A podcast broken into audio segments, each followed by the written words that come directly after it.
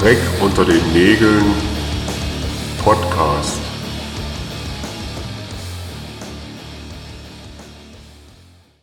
Ja, hallo und herzlich willkommen zu einer ganz neuen Folge vom Dreck unter den Nägeln Podcast. Ähm, wir hatten jetzt wieder mal eine längere Pause, aber für besondere Gäste ähm, dauert es manchmal auch ein bisschen länger, bis man einen Termin findet. Das lag aber auch an uns. Genau, aber ich bin natürlich nicht alleine und wir sind heute mal wieder live unterwegs. Äh, Tobi ist mit am Start. Hey, grüß dich, Tobi. Ja, hallo Julian, äh, schön dich zu sehen. Ähm, genau, wir sitzen in der wunderschönen Lausitz, den Julian heute eingesammelt Genau. und äh, freuen uns drauf, dass es mal wieder geklappt hat. Genau. Und dann werden wir auch gar nicht so viel Zeit äh, verbringen, sondern Julian wird mal was zu unserem Gast erzählen. Ja, wir haben also, also ganz wichtig noch unsere Premiere wie immer im Punk Rockers Radio.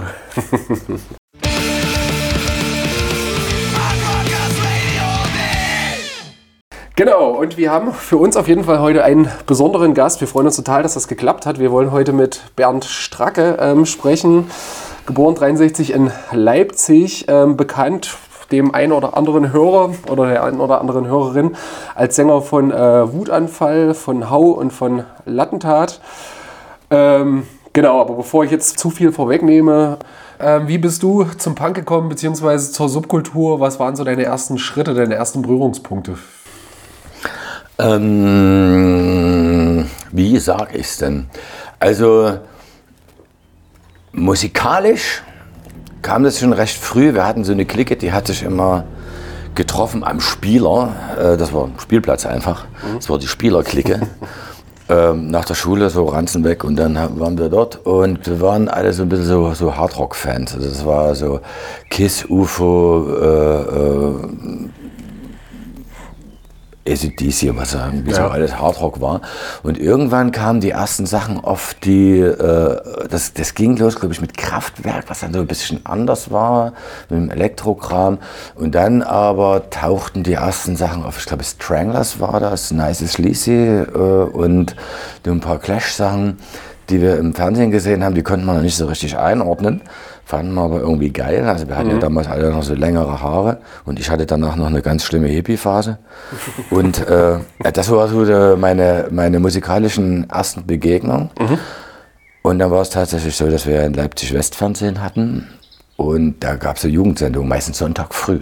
So, wenn die Alten noch im Bett waren, haben sie, konnten sie die Adoleszenz-Kids da irgendwie vor den Fernseher setzen. Und dann kam natürlich auch immer mal so Berichte üb- über Punk. Also ganz viel, was in Berlin los war, wo sich die Punks, die Popper und die Hertha-Frösche gekloppt haben. Oder äh, da, da, das war ja wirklich ganz, ganz früh in den 80ern. Und, oder war das, ja, sogar 79 schon oder sowas. Und da kam dann eben auch mal Motorhead oder so. Ne? Und dann äh, hat man schon gedacht, das, das ist schon äh, alles ziemlich geil. Aber tatsächlich in meinem Leben, wenn du es so fragst, war ich im W-Bus. Der fährt von Leipzig, äh, von Möckern nach Leutsch und Plagwitz. Bin ich mal mitgefahren und da war, waren zwei Freunde drinne von mir, die mit auf diesem Spieler früher waren, die mit mir in die Schule gegangen sind. Das war Rotz und Typhus, Uwe Plötzinnig und Typhus habe ich vergessen, wie der hieß. Schmitz. Und, äh, und die waren Punks. Die hatten auf einmal so äh, Jacketts an, Lederjacke kam später erst. Äh, und ja, Haare hochgeklebt und äh, da dachte ich, wie geil. Ich volles Brett Hippie mit Latzhose und allem drum und dran. wir kannten uns aber aus der Zeit, da haben wir so ein bisschen gequatscht und wir erzählt, die kommen gerade vom Proben aus Plagwitz. Und in Plagwitz hat Chaos gewohnt, also der Sänger vom Wutanfall und Gründer von Wutanfall. Es hält sich ja in vielen Interviews immer noch äh, hartnäckig, dass ich der Sänger vom Wutanfall sei, aber Sänger und Gründer vom Wutanfall ist Chaos. Ich bin dann später, eingestiegen. Nein, nichts.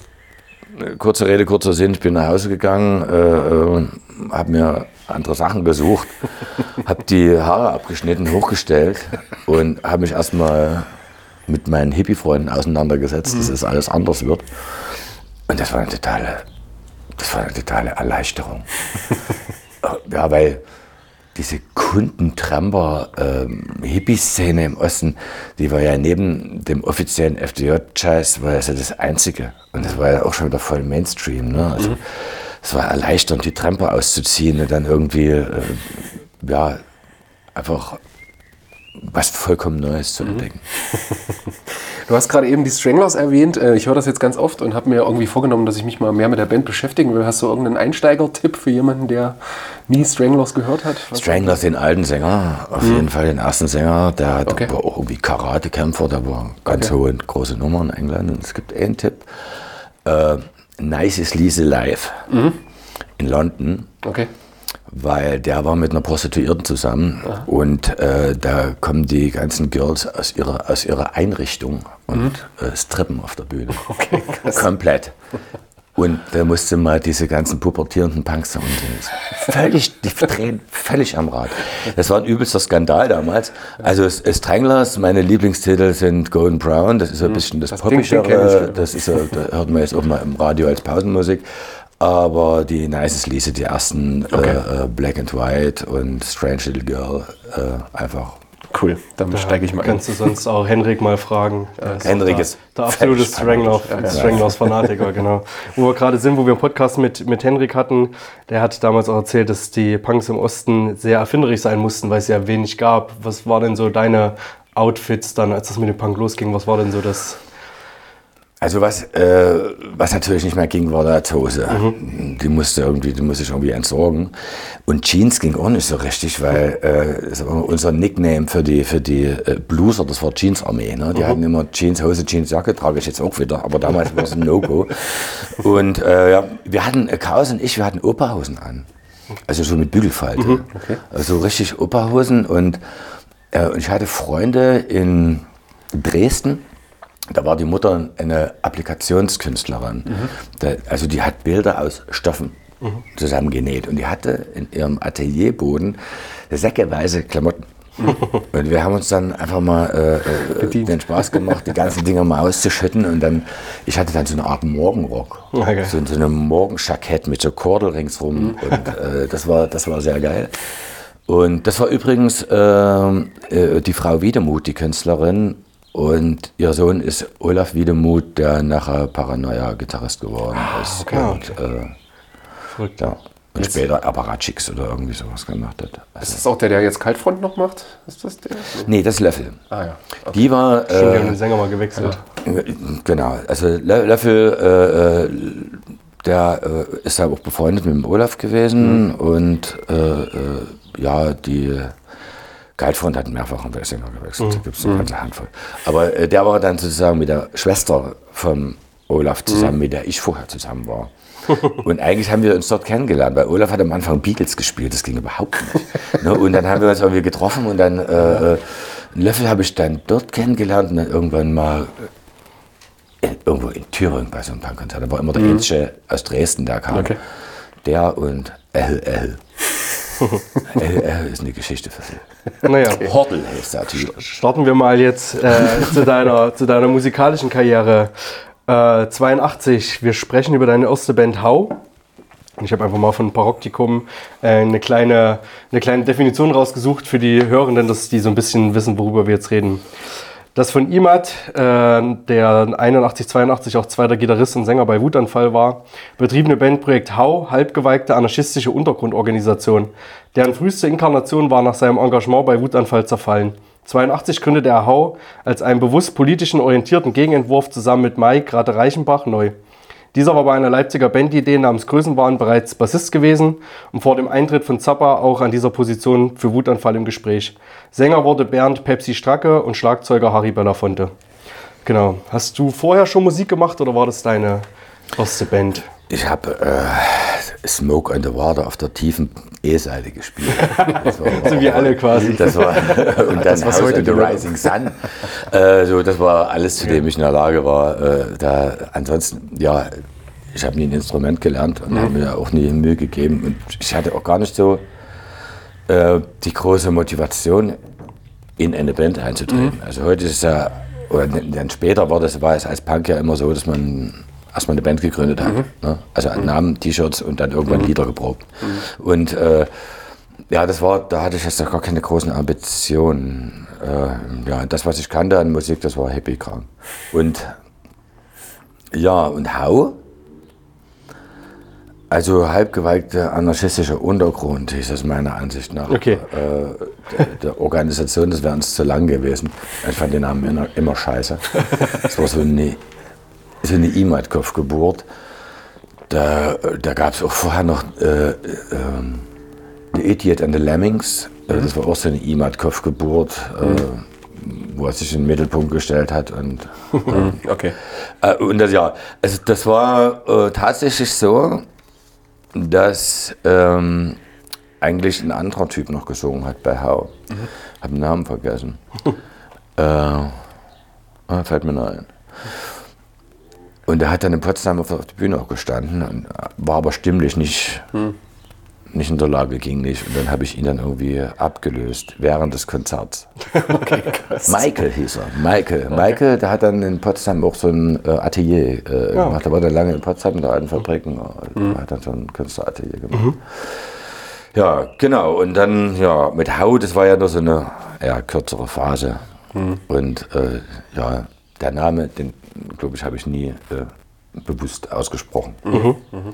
Kannst du uns noch so ein bisschen mit in die Zeit nehmen? Wie und wo habt ihr damals geprobt? Weil wir wissen ja schon so ein bisschen aus unseren Grundkenntnissen, dass das in der DDR alles nicht so einfach war, an Instrumente zu kommen, an Proberaummöglichkeiten und dass das alles ein bisschen geheim blieb auch. Dem, oftmals denken viele Leute, es wäre so eine chronologische Abfolge von Wutanfall, Hau, Lattentat. Ja, nee, das habe ich Äh, bei das der Recherche festgestellt, dass das sehr schwierig ist. Sehr schwierig, sehr kompliziert.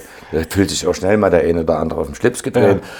Ähm, ich muss immer dran denken, dass das ja jetzt hier ein Podcast ist und äh, kein Interview, was nachher transkribiert wird. Nee, das ist, geht alles so ins Internet. Okay, äh, dann mache ich es mal kürzer. Also ja, wir haben äh, am Anfang gab es einen Proberaum, wo im Plagwist, den kenne ich gar nicht. Äh, ich weiß es gar nicht, ob das stimmt. Vielleicht erzähle ich nur Scheiß, aber ich habe ja die im Bus getroffen und Naja. äh, die meinten ja, sie kämen von der Probe. Und nachher war der Proberaum bei Imad in der Wohnung. Imad hatte im Waldstraßenviertel, das ist das jüdische Viertel von Leipzig, direkt am Zoo, hatte der so ein, so eine große Villa, äh, die die stand unten eine, eine Wohnung leer, die hat er halt irgendwann eingetreten und dann hat er dort gewohnt. äh, und da war der Proberaum mit seinem Hund und so, ganz ähm, immer meiner Freundin hat er dort gewohnt und äh, das war eine Wohnung. Und da haben wir, da war, ach, da war alles viel selbst gebaut, auch an Instrumenten und Kram und äh, ja, die, äh,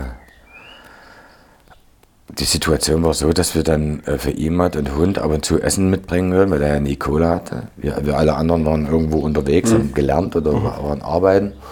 Und im Winter, da haben wir von den Eltern Kohlen geklaut und haben Kohlen in der Straßenbahn mit dorthin genommen, also neben den Instrumenten. Ja, das war schon ziemlich krass. Es roch immer nach Kol Kolifornium oder wie heißt das Zeug heißt hier zum Löten, Lötfett und, und äh, immer wurde irgendwas gelötet, irgendwelche Diodenkabel oder Verzerrer oder irgendwas, was es ja nicht gab. Wir waren ja selbst gebaut. Und zum Teil war am Anfang auch, haben die über ein Radio gespielt als Verstärker und auch alles Mögliche ausprobiert. Ja. ja, das war der, der Proberaum lange dann für Wutanfall und auch die, für die Anfänge von H. Und ähm, Bernd, am 30.04.83 konntet ihr zusammen mit Namenlos, Planlos und Unerwünscht äh, Wutanfall, Größenwahn sowie Restbestand beim ersten Punkfestival in der DDR spielen. Kannst du dich an den Abend noch erinnern? Kannst du dazu noch ein bisschen was sagen? Also wie war das vielleicht organisiert? Wie verlief die Anreise? Äh, ja. Also, das war in Halle, äh, äh, Friedenskirche, glaube ich. Ich glaube Christuskirche. Äh, Christuskirche. Ich war sage immer Friedenskirche, wurde schon hundertmal korrigiert. weil das jetzt, da war jetzt vor ein paar Wochen das 30, 40-jährige Jubiläum, genau, von dem Abend. Ja, da bin ich wieder auch angesch angeschrieben worden, aber genau. da war ich nicht da. Da war ich in Bosnien. Aber das, äh, ja, ich kann mich erinnern, äh, aber in meiner Erinnerung verschieben sich äh, Ja. oftmals die Dinge, weil das sind einfach ein paar Jahre und dann hat man ganz viel anderes gemacht. Deswegen alles, was ich sage, alles mit Vorsicht zu genießen. Also wir, das, wir, hat, ich war zweimal da gespielt. Ich glaube, einmal als Hau und einmal als Attentat nachher. Ah, okay. Und ähm, ja, ich kann mich von daher erinnern, das war ein, ein uns sehr wohlgesonnener Pfarrer, Gott hab ihn selig, der lebt nicht mehr. Und der hat das damals zugelassen und dort sind dann auch Aufnahmen später für die Platte entstanden. Und ähm, das Ding war, dass es, dass es klar war, dass Leute immer wieder weggefangen werden. Also das, das erste Mal war es tatsächlich so, dass sie den ganzen Zug äh, aus Berlin kommend in, in Halle die ganzen normal Reisenden rausgeschmissen haben und den ganzen Zug mit den Punks wieder zurückgeschickt haben. die, diese äh, Möglichkeiten hatten die. Ja? Und äh, ja, das, das hat dann dazu geführt beim zweiten Mal, dass sich viele getarnt haben. Also in der Kirche selber, auf dem Kirchengelände selber, da ist nichts passiert. Da haben die uns in Ruhe gelassen. Da hatten die nur ihre IMs drin. Aber äh, auf dem Weg dahin konntest du mal weggefangen werden. Und das ist ja im Vorfeld bei vielen anderen Konzertansätzen passiert. Und deswegen war das, war das Subversive war die Anreise. Also nicht vorher auf dem Bahnhof von der Trapo, Transportpolizei, erkannt zu werden, als Punk identifiziert zu werden, Punk-Erkennungsführer. Äh, und dann weggefangen zu werden. Die machen ja nicht viel. Die verhören dich einfach mal vier Stunden, das Konzert vorbei. Und das, äh, da, und, äh, ja, und da, das weiß ich noch, dass das so war. Ansonsten erinnere ich, habe ich ganz viele Fotos im Kopf noch von Christiane Alser. Die hat damals viele Fotos gemacht. Und das Geile war, es war voll. Und die kamen wirklich aus allen Teilen. Also da waren wirklich, äh, sonst war immer so Berlin-Leipzig-lastig. Aber dort waren wirklich alle da. Und da, dadurch, dass es in, in Halle war, da war natürlich die Halle da und der Rest bestand aus Magdeburg. Äh, das war schon sehr geil. Das war schon. Ja, wir können uns das halt nur bedingt vorstellen. Ich meine, Julian hat äh, eine Zeit bei dem Festival mitgemacht. Ich habe eine Zeit äh, ein Festival in Potsdam mit organisiert.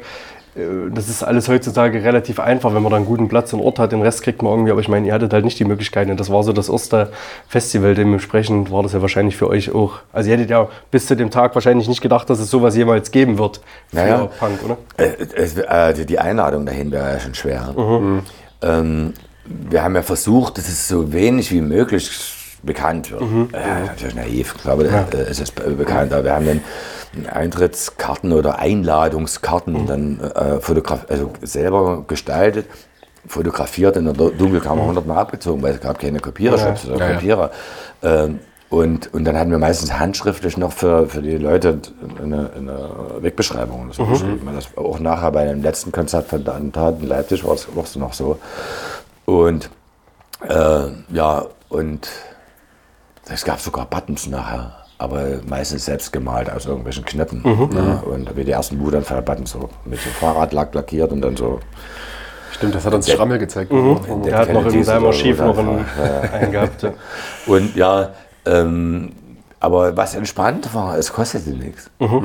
Es war Kirche, es war offen. Ja. Keiner hat was verdient. Das Thema Geld spielte gar keine Rolle. Schön eigentlich, gell? Das Thema Merchandise spielte keine Rolle. Es gab es nicht. Du warst da oder du warst nicht da. Wenn du nicht da warst, hattest du Pech. Das ist jetzt äh, im, im Nachgang, ich habe das gar nicht so mitgekriegt, wie viel fotografiert worden ist. Im Nachgang aber die Fotos zu sehen, wie wir dort waren, das ist schon ein richtig geiles Gefühl. Ich bin ja froh über jedes Bild, was es da noch gibt. Und, und ganz viele von den Leuten, auch im Publikum, die, die kenne ich bis heute. Das ist, schon, das ist schon ziemlich Das ist spannend. geil, ja. Genau, im Sommer 83 ähm, warst du mit den Toten Hosen äh, auf Tour durch Ungarn. Wie, wie kam es denn dazu? Da müssen wir ganz kurz müssen wir noch Danke an Schrammel, mit dem ich nämlich vorab nochmal nach meiner Recherche telefoniert habe. Und das ist so ein Einwurf von ihm gewesen. Äh, und da habe ich gedacht, er hatte da nochmal so ein, zwei Sachen, die man vielleicht nicht so nachliest. Und ich gesagt, na, das müssen wir auf jeden Fall fragen, wie du plötzlich da. Ja, das, auf, on Tour, das klingt ja schon wieder total geil. Ich war bei einem Konzert. Achso, okay. ähm, aber es war ein bisschen mehr als ein Konzert äh, am Ende. Das, äh, das Ding war, die haben kurz vorher in äh, Berlin gespielt, mit Planlos zusammen in der Erlöserkirche, glaube ich. Und äh, das war so ein Undercover-Ding. Da gibt es ja diese Doku dazu, die, die wohl- haben wir genau. hier auch schon mal Die äh, zwei glaub ich, Teile. angeteasert. Also, äh, Doku dazu war. Und ich wollte so nach, sowieso nach Ungarn und ich konnte nicht na, mit nach Berlin. Und wir wussten, dass die da irgendwie, also wir wollten eh nach Ungarn fahren. Wir waren am Balaton, äh, in, äh, da haben wir uns dann mit Punks getroffen und haben dann waren auch im Proberaum, also mit einem Freund aus Leipzig. Und dann sind wir mit denen nach Budapest zu den Toten Hosen. Das war aber eine vollkommen andere Nummer, weil dort war das offiziell. Die hatten einen riesen Saal von der Uni, äh, direkt am großen Fluss dort unten, ein riesen Ding. Und da kamen wirklich äh, Fans aus ganz Ungarn. Das war sehr erstaunlich, äh, weil die noch gar nicht so groß waren. Die hatten gerade die Platte Niemandsland und irgendeine Single Opel Gang oder irgendwann. Nee, die war, glaube ich, noch nicht mal so weit. Also Niemandsland war, glaube ich, ja, irgendwie so, die zwei Sachen. Da gab es noch kein Bommelunder und noch nichts. Also da haben die sich kurz vorher aus äh, äh, KFC oder äh, Z- Nee, ZK, genau. ZK, genau, äh, hatten die sich da gegründet. Und das war für uns natürlich ein super geiles Erlebnis. Äh, dort hat natürlich alles Ungarisch gesprochen, außer wir. Deswegen haben wir die sofort kennengelernt und sind dann noch in Young Artists Club äh, danach. Äh, das war so ein bisschen so die Aftershow-Party. Und die haben ihre ganzen Kohle, glaube ich, im Vorrente ausgezahlt gekriegt und haben sich alles auf den Kopf geschlagen. Komplett. Und für, einen- für, einen- für einen Mangel Ossi, weißt du, da kam da irgendwie an und dann war die Schüssel mit Champignons und Essen und alles. Und das so, so im, Punk-Bereich. Das Ja. war schon sehr geil. Und da hast du dann quasi gesagt, du bist hier befreundet mit den Leuten vom Planlos und so, mit denen Ich glaube, von Blandes haben wir gar nicht viel geredet. Wir haben eigentlich nur von uns geredet. Von, Ah, okay. Wut, von Wutanfall haben wir geredet. Okay. So. Und dann, äh, ich glaube, wir haben dann auch eine Kassette mitgegeben und die haben das dann in Hamburg bei irgendeinem Konzert auch nochmal erwähnt, äh, dass wir uns da getroffen haben. Und wir sind dann mit denen auch rumgefahren noch. Ja. Ich habe denen fast ins Auto gekotzt, weil da ist irgendwie, da gab es ein Linksfahrsystem, da durftest du nur immer in eine Richtung abbiegen von dem Ring. Und wenn du das nicht geschafft hast, musst du den ganzen Ring nochmal fahren. Und, äh, und wir waren, wir kamen von der Fee, das war, das war schräg. äh, keine Ahnung, ob die sich daran noch erinnern, aber ich denke mal schon. Ja, dann kommen wir zu einem äh, nicht so schönen äh, Teil, Kapitel in deinem Leben. Ich habe auch wieder vom Paroktikum geklaut. Im Herbst 83 wurden dann zunächst Ratte nach einer Graffiti-Aktion im Neugau Neubaugebiet Grünau, die sich gegen die Inhaftierung der Berliner Musikerfreunde von Namenlos richtete, und auch du bei einer Demonstration gegen die Inhaftierung der Graffiti-Täter verhaftet. Erzähl uns doch mal, wie es zu dieser Verhaftung kam und wie die Haftumstände waren, weil du ja ungewöhnlicherweise in Stasi-U-Haft gelandet bist. Also, ich bin in Stasi-U-Haft gelandet, nicht wegen der Aktion von Ratte und seinen Kumpels. Nee, wegen der Aktion, weil. Achso, erzähl's einfach. Genau. Ja, ich, den, da muss ich den Tag wirklich mal beschreiben. Nee, genau. Äh, der, also die haben in Grünau gesprüht, äh, alles Mögliche, politisches Zeug und auch Blödsinn, aber äh, äh, die Tat an sich war schon der, der Oberhammer. Ähm, und dann waren wir äh, zu dieser Verhandlung im November. Und ähm, wir äh, haben das halt mitgekriegt, wozu die halt verdonnert worden sind und sind dort halt raus. Also Freunde von mir, die also gar nicht im Punkbereich unterwegs waren, sondern eher so Rasta-mäßig. Oh, Imot und ein paar Kumpels von uns, dann waren wir draußen, standen vor dem Gericht, und das geht nicht so weiter, wir müssen irgendwie, wir müssen, das wird sonst immer schlimmer, wir müssen uns irgendwie, wir müssen mehr machen. Und im November war ähm, die Friedensdekade von der evangelischen Kirche. Die Friedensdekade hieß, es ja, der war damals die Zeit schwerer zu Flugscharen äh, äh, und es äh, wurde permanent darüber gesprochen, dass es eine Alternative geben sollte zum Militärdienst, also die, wieder Zivi im Westen. Und da waren wir in der Kirche beim Pfarrer Führer. Und der Pfarrer Führer meint von der Kanzel runter, und wenn er jetzt nach Hause geht, Leute, denkt daran, wir haben Eröffnung der Dokumentar- und Kurzfilmwoche in Leipzig. Wenn ihr in die Stadt geht, keine lila Tücher, keine Blumen äh, äh, und keine Kerzen. So Kirchenscheiß, Hippie-Zeug. Ne? Und da haben wir gesagt, so weit wird es kommen. Und d- wir wussten nicht.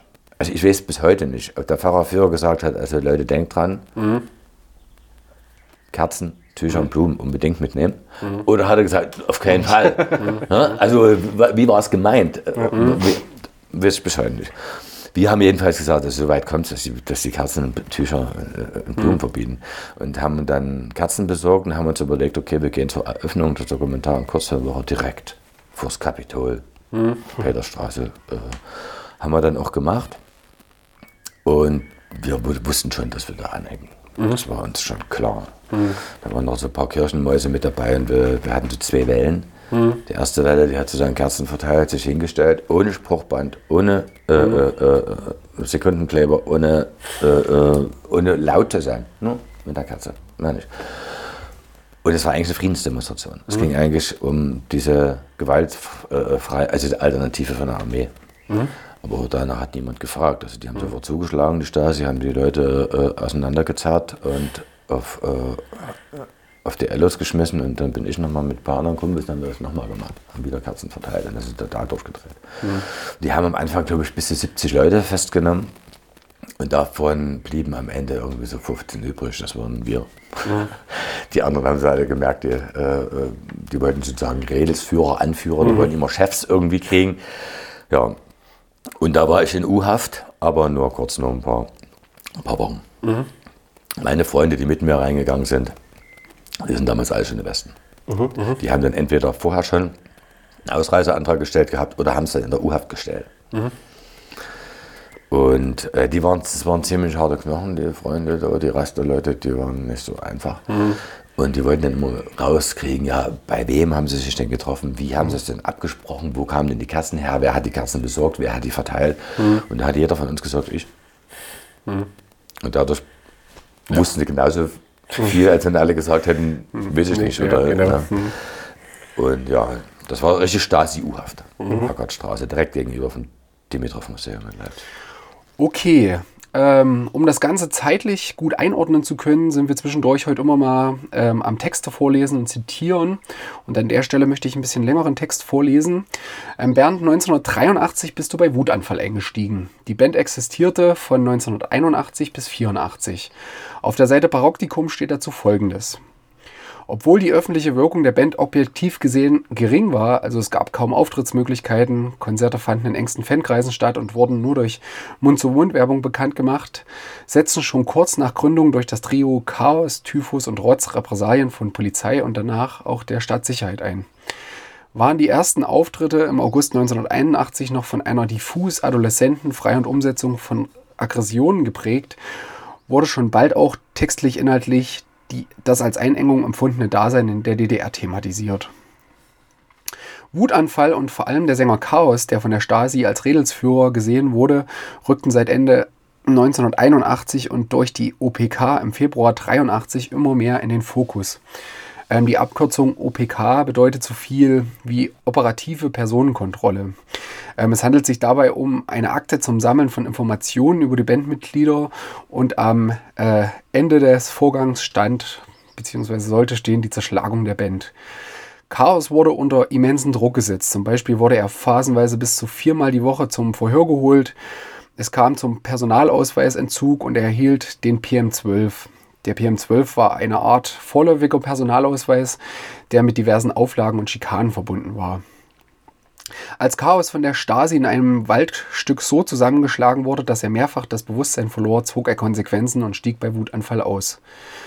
Was war deine Motivation, Bernd, den Gesang bei Wutanfall trotzdem zu übernehmen, obwohl du gesehen hast, ähm, ja, was Stasi und Polizei mit Chaos alles so angestellt haben? Ja, also ähm, dazu muss man sagen, äh, es ging allen Punks damals so. Ähm, das äh, nur Wutanfall war das Schlimmste, Okay. weil, ähm, weil es tatsächlich Konzerte schon gab. Und das hat ja nicht mal in Berlin stattgefunden, also wesentlich geringer äh, nachher auch, aber ähm, die ersten, äh, ähm, und am Anfang, am Anfang war es tatsächlich Typhus, Rotz und, und, und Chaos, das Ja. zu dritt. Und der erste Auftritt war auch in Möcker, da in unserem Wohnviertel, wo wir groß geworden sind. Ähm, ich glaube, viel hat sich dann verändert mit Imad. Imad war da politischer, äh, glaube ich. Ähm, also, äh, Chaos war wütend, wie die Sau. Also der machte wirklich dieser Band äh, also alle Ehre. Äh, und ähm, der Imad war aber damals extrem ähm, marketingmäßig unterwegs. Das ist für damalige Begriffe, da kann ich dem das Wort noch nicht, aber Ja, ja. der hatte aus dem Westen irgendwie so Lackstifte. Also heute gibt es die Eddings, die nicht wegwischbar bar sind. Und damals gab es mit so einer Stahlkugel drin, die musste man so schütteln, dass das Zeug flüssig bleibt. Dann muss man mit der Spitze so wieder pumpen. Ja. Und dann waren das Lackstifte. Und der ist wirklich, der hatte sich irgendwo besorgt, keine Ahnung wie. Ähm, sind wir durch die, die, durch die Telefonzellen, die es überall gab, das war im Grunde genommen die einzige Möglichkeit, wenn man nicht gerade Bulle war, äh, zu telefonieren. Äh, Und da haben wir überall diese Wutanfallzeichen gemacht. Und Dieses W mit dem A und dann irgendwie Messestadt Punk oder irgendwas dazu geschrieben. Sodass viele uns kannten, ohne uns jemals gesehen zu haben und gar nicht wussten, wer wir sind. Wenn wir in Berlin waren, wenn wir in Berlin Freunde besucht haben, überall, wir haben das alles zugetaggt, würde man heute sagen. Und das war marketingmäßig schon ziemlich fett. Und wir haben auch äh, davon erzählt und das wurde sozusagen ein richtiger Mythos. Ja. Ne, äh, und wenn wir dann wirklich eingeladen haben, das ist dann irgendwann passiert in der Arnstraße bei, bei jemand da in diesem Proberaumwohnung, da gab es eine richtige Pilgerung dorthin. Das war so eine Mischung aus Berliner Punks, äh, äh, bisschen Leipziger Szene, aber auch Hippies, die mit denen wir noch zu tun hatten. Es ist übel, übelst krass, wenn ich diese Fotos sehe, denke ich, boah, wie haben die das? Und, ne, und ich bin dann eingestiegen, das war, glaube ich, der Kern der Frage. Äh, ich bin eingestiegen, äh, weil wir uns nicht vorstellen konnten, dass es jetzt zu Ende sein soll. Äh, und Chaos hat sich auch recht zurückgezogen in dem Moment. Ne? Also da war dann auch bei den Proben nicht mehr dabei, hat dann andere Projekte angefangen, äh, hat sich wirklich echt zurückgezogen, weil der Druck so immens war. Ne? ich, ja. Und ja, das wussten wir. Ich wusste nicht, wie, inter- wie extrem das bei Chaos war. Der hat nicht alles erzählt. Okay. Mhm. Weil das, äh, äh, ja, das war ja auch gefährlich alles zu erzählen. Also, ist einfach vorsichtig gewesen. Ähm, und, aber ich kannte auch schon Verhörer und ich bin auch schon vorgeladen worden zur Klärung eines Sachverhalts. Also ich kannte das schon irgendwie. Ich wusste auch ein Stück, was da auf uns zukommt. Ähm, wie es nachher wirklich wurde, das mussten wir erst mal ausprobieren. Also für uns, wir haben wir nicht das Gefühl gehabt, irgendeine Straftat begangen zu Ja. haben. Im Nachgang, wenn ich die Stasi-Unterlagen lese, da hat ja der, der, der Mehlhose, der, der hat sich für uns als irgendwie Oberstleutnant Menzel auszugeben und sowas, der war zuständig für die Band. Und der hat äh, in den Stasi-Unterlagen hat der äh, schon den Erfolg Zerschlagung der, äh, äh, der, der äh, dekadenten Punkgruppe, Punk-Formation oder irgendwie sowas, hat er als Erfolg vermeldet, damit er auf seiner Karriere leider irgendwie Pluspunkte sammelt.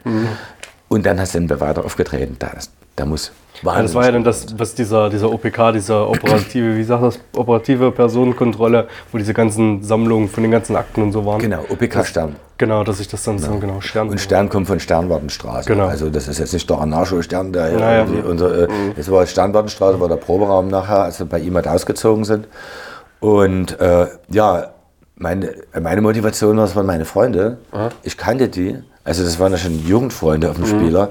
Und äh, äh, das konnte jetzt nicht aufhören. Und ich kannte die Texte. Ich habe vorher dann als Chaos dann immer so halb ausgestiegen, ist aber dann noch einmal war dann noch beim Konzert, glaube ich, in Chemnitz, damals Karl-Marx-Stadt, hat er dann nochmal gesungen, als wir in Ungarn waren mit den Toten Hosen. Ähm, und dann war er aber irgendwann ganz raus. Ja gut, wenn man das heute so liest, kann man es auch nachvollziehen. Ja, ja, na klar. Total, ja. Gut, was er danach ge gemacht hat, war jetzt äh, nicht weniger schräg und erschreckend oder äh, Fragezeichen, er Fragezeichen erzeugend als Wutanfall. Ja. Nur äh, da waren textmäßig eben nicht die Sachen äh, so brisant. Ja, wir wurden ja dann auch mit Hauenattentat viel, viel direkter noch. Ja, ja. Ne? Und, aber die, die, die Sachen, die Chaos dann mit Pft gemacht hat, die, äh, die wir hatten ganz viel Kritik drin. Äh, der, der Sänger, das war ein Künstler, ein total durchgeknallter, Container Schulze, der hat dann die Le Leipziger Volkszeitung diagonal gelesen. also immer so einzelne Wörter. Äh, äh, über, und wenn du diese Wörter nur hörst, diese, diese Neusprache zusammengesetzt aus irgendwas, Äh, diese, diese sozialistische äh, Irrsinn, äh, das war natürlich genauso Kri Kritik, aber eben Anders verpackt. in der Kunst verpackt. Ja, ja. Ne? Nicht so offensichtlich. ja, aber das war ja nicht unser Ding. ja. Das Wutanfall war dann also ein bisschen der Dreh- und Angelpunkt zu der Zeit für die Szene, wenn ihr sagt, ihr Ja, also äh, ja, Wutanfall schon. Also Mhm. Schleimkeim noch. Man, äh, ist klar, wir kannten uns ja auch. War- Mhm. Es gibt Fotos von mir im Proberaum Stotternheim, äh, Mhm. äh, irgendwo bei Otze. Aber das war am Anfang war das schon so eine Freundschaft, so Weimar, Erfurt, äh, Leipzig. Aber das hatte sich dann irgendwann, äh, ähm, hat sich das dann so ausdifferenziert, weil, äh, weil der Typ war ein bisschen durchgedreht.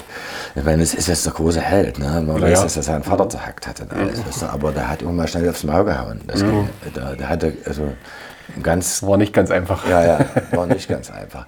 Und er war nicht, nicht wirklich begeistert dann irgendwie und hatten, dann haben dann auch Abstand gehabt. Imad hat irgendwann später noch bei Schleimkeim mitgespielt. Ah, okay. Aber das war lange mit nach. Ja, genau. Wie lief dann so die Zeit bei Wutanfall bis zur Auflösung?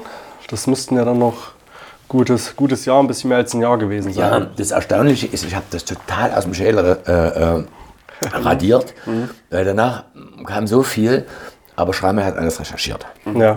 Äh, und der- Nee, weil es ja jetzt auch so der Punkt ist, du bist 83, also Entschuldigung, den Wortfall, aber du Mhm. bist 83 eingestiegen. Wir haben jetzt gemerkt, die Band ist eigentlich Dreh- und Angelpunkt, aber 84 war quasi Schluss. Also deswegen war so die Frage, ja. wie lief es dann bis zur Auflösung? Warum kam, kam vielleicht noch die Auflösung? Also die ähm, äh, äh, eines der letzten Konzerte, wo Chaos gesungen hat, war die äh, zur Einstufung das Konzert. Und dann hatten wir, oh, wie war denn das? Oh Gott, das will ich gar nicht falsch erzählen. Wir haben dann irgendwann jedenfalls äh, über den Peter Gläser, den Cäsar, den Proberaum bei dem gekriegt. Aber das war schon ein Attentat. Aber nee, da waren wir auch mit Wutanfall noch drin.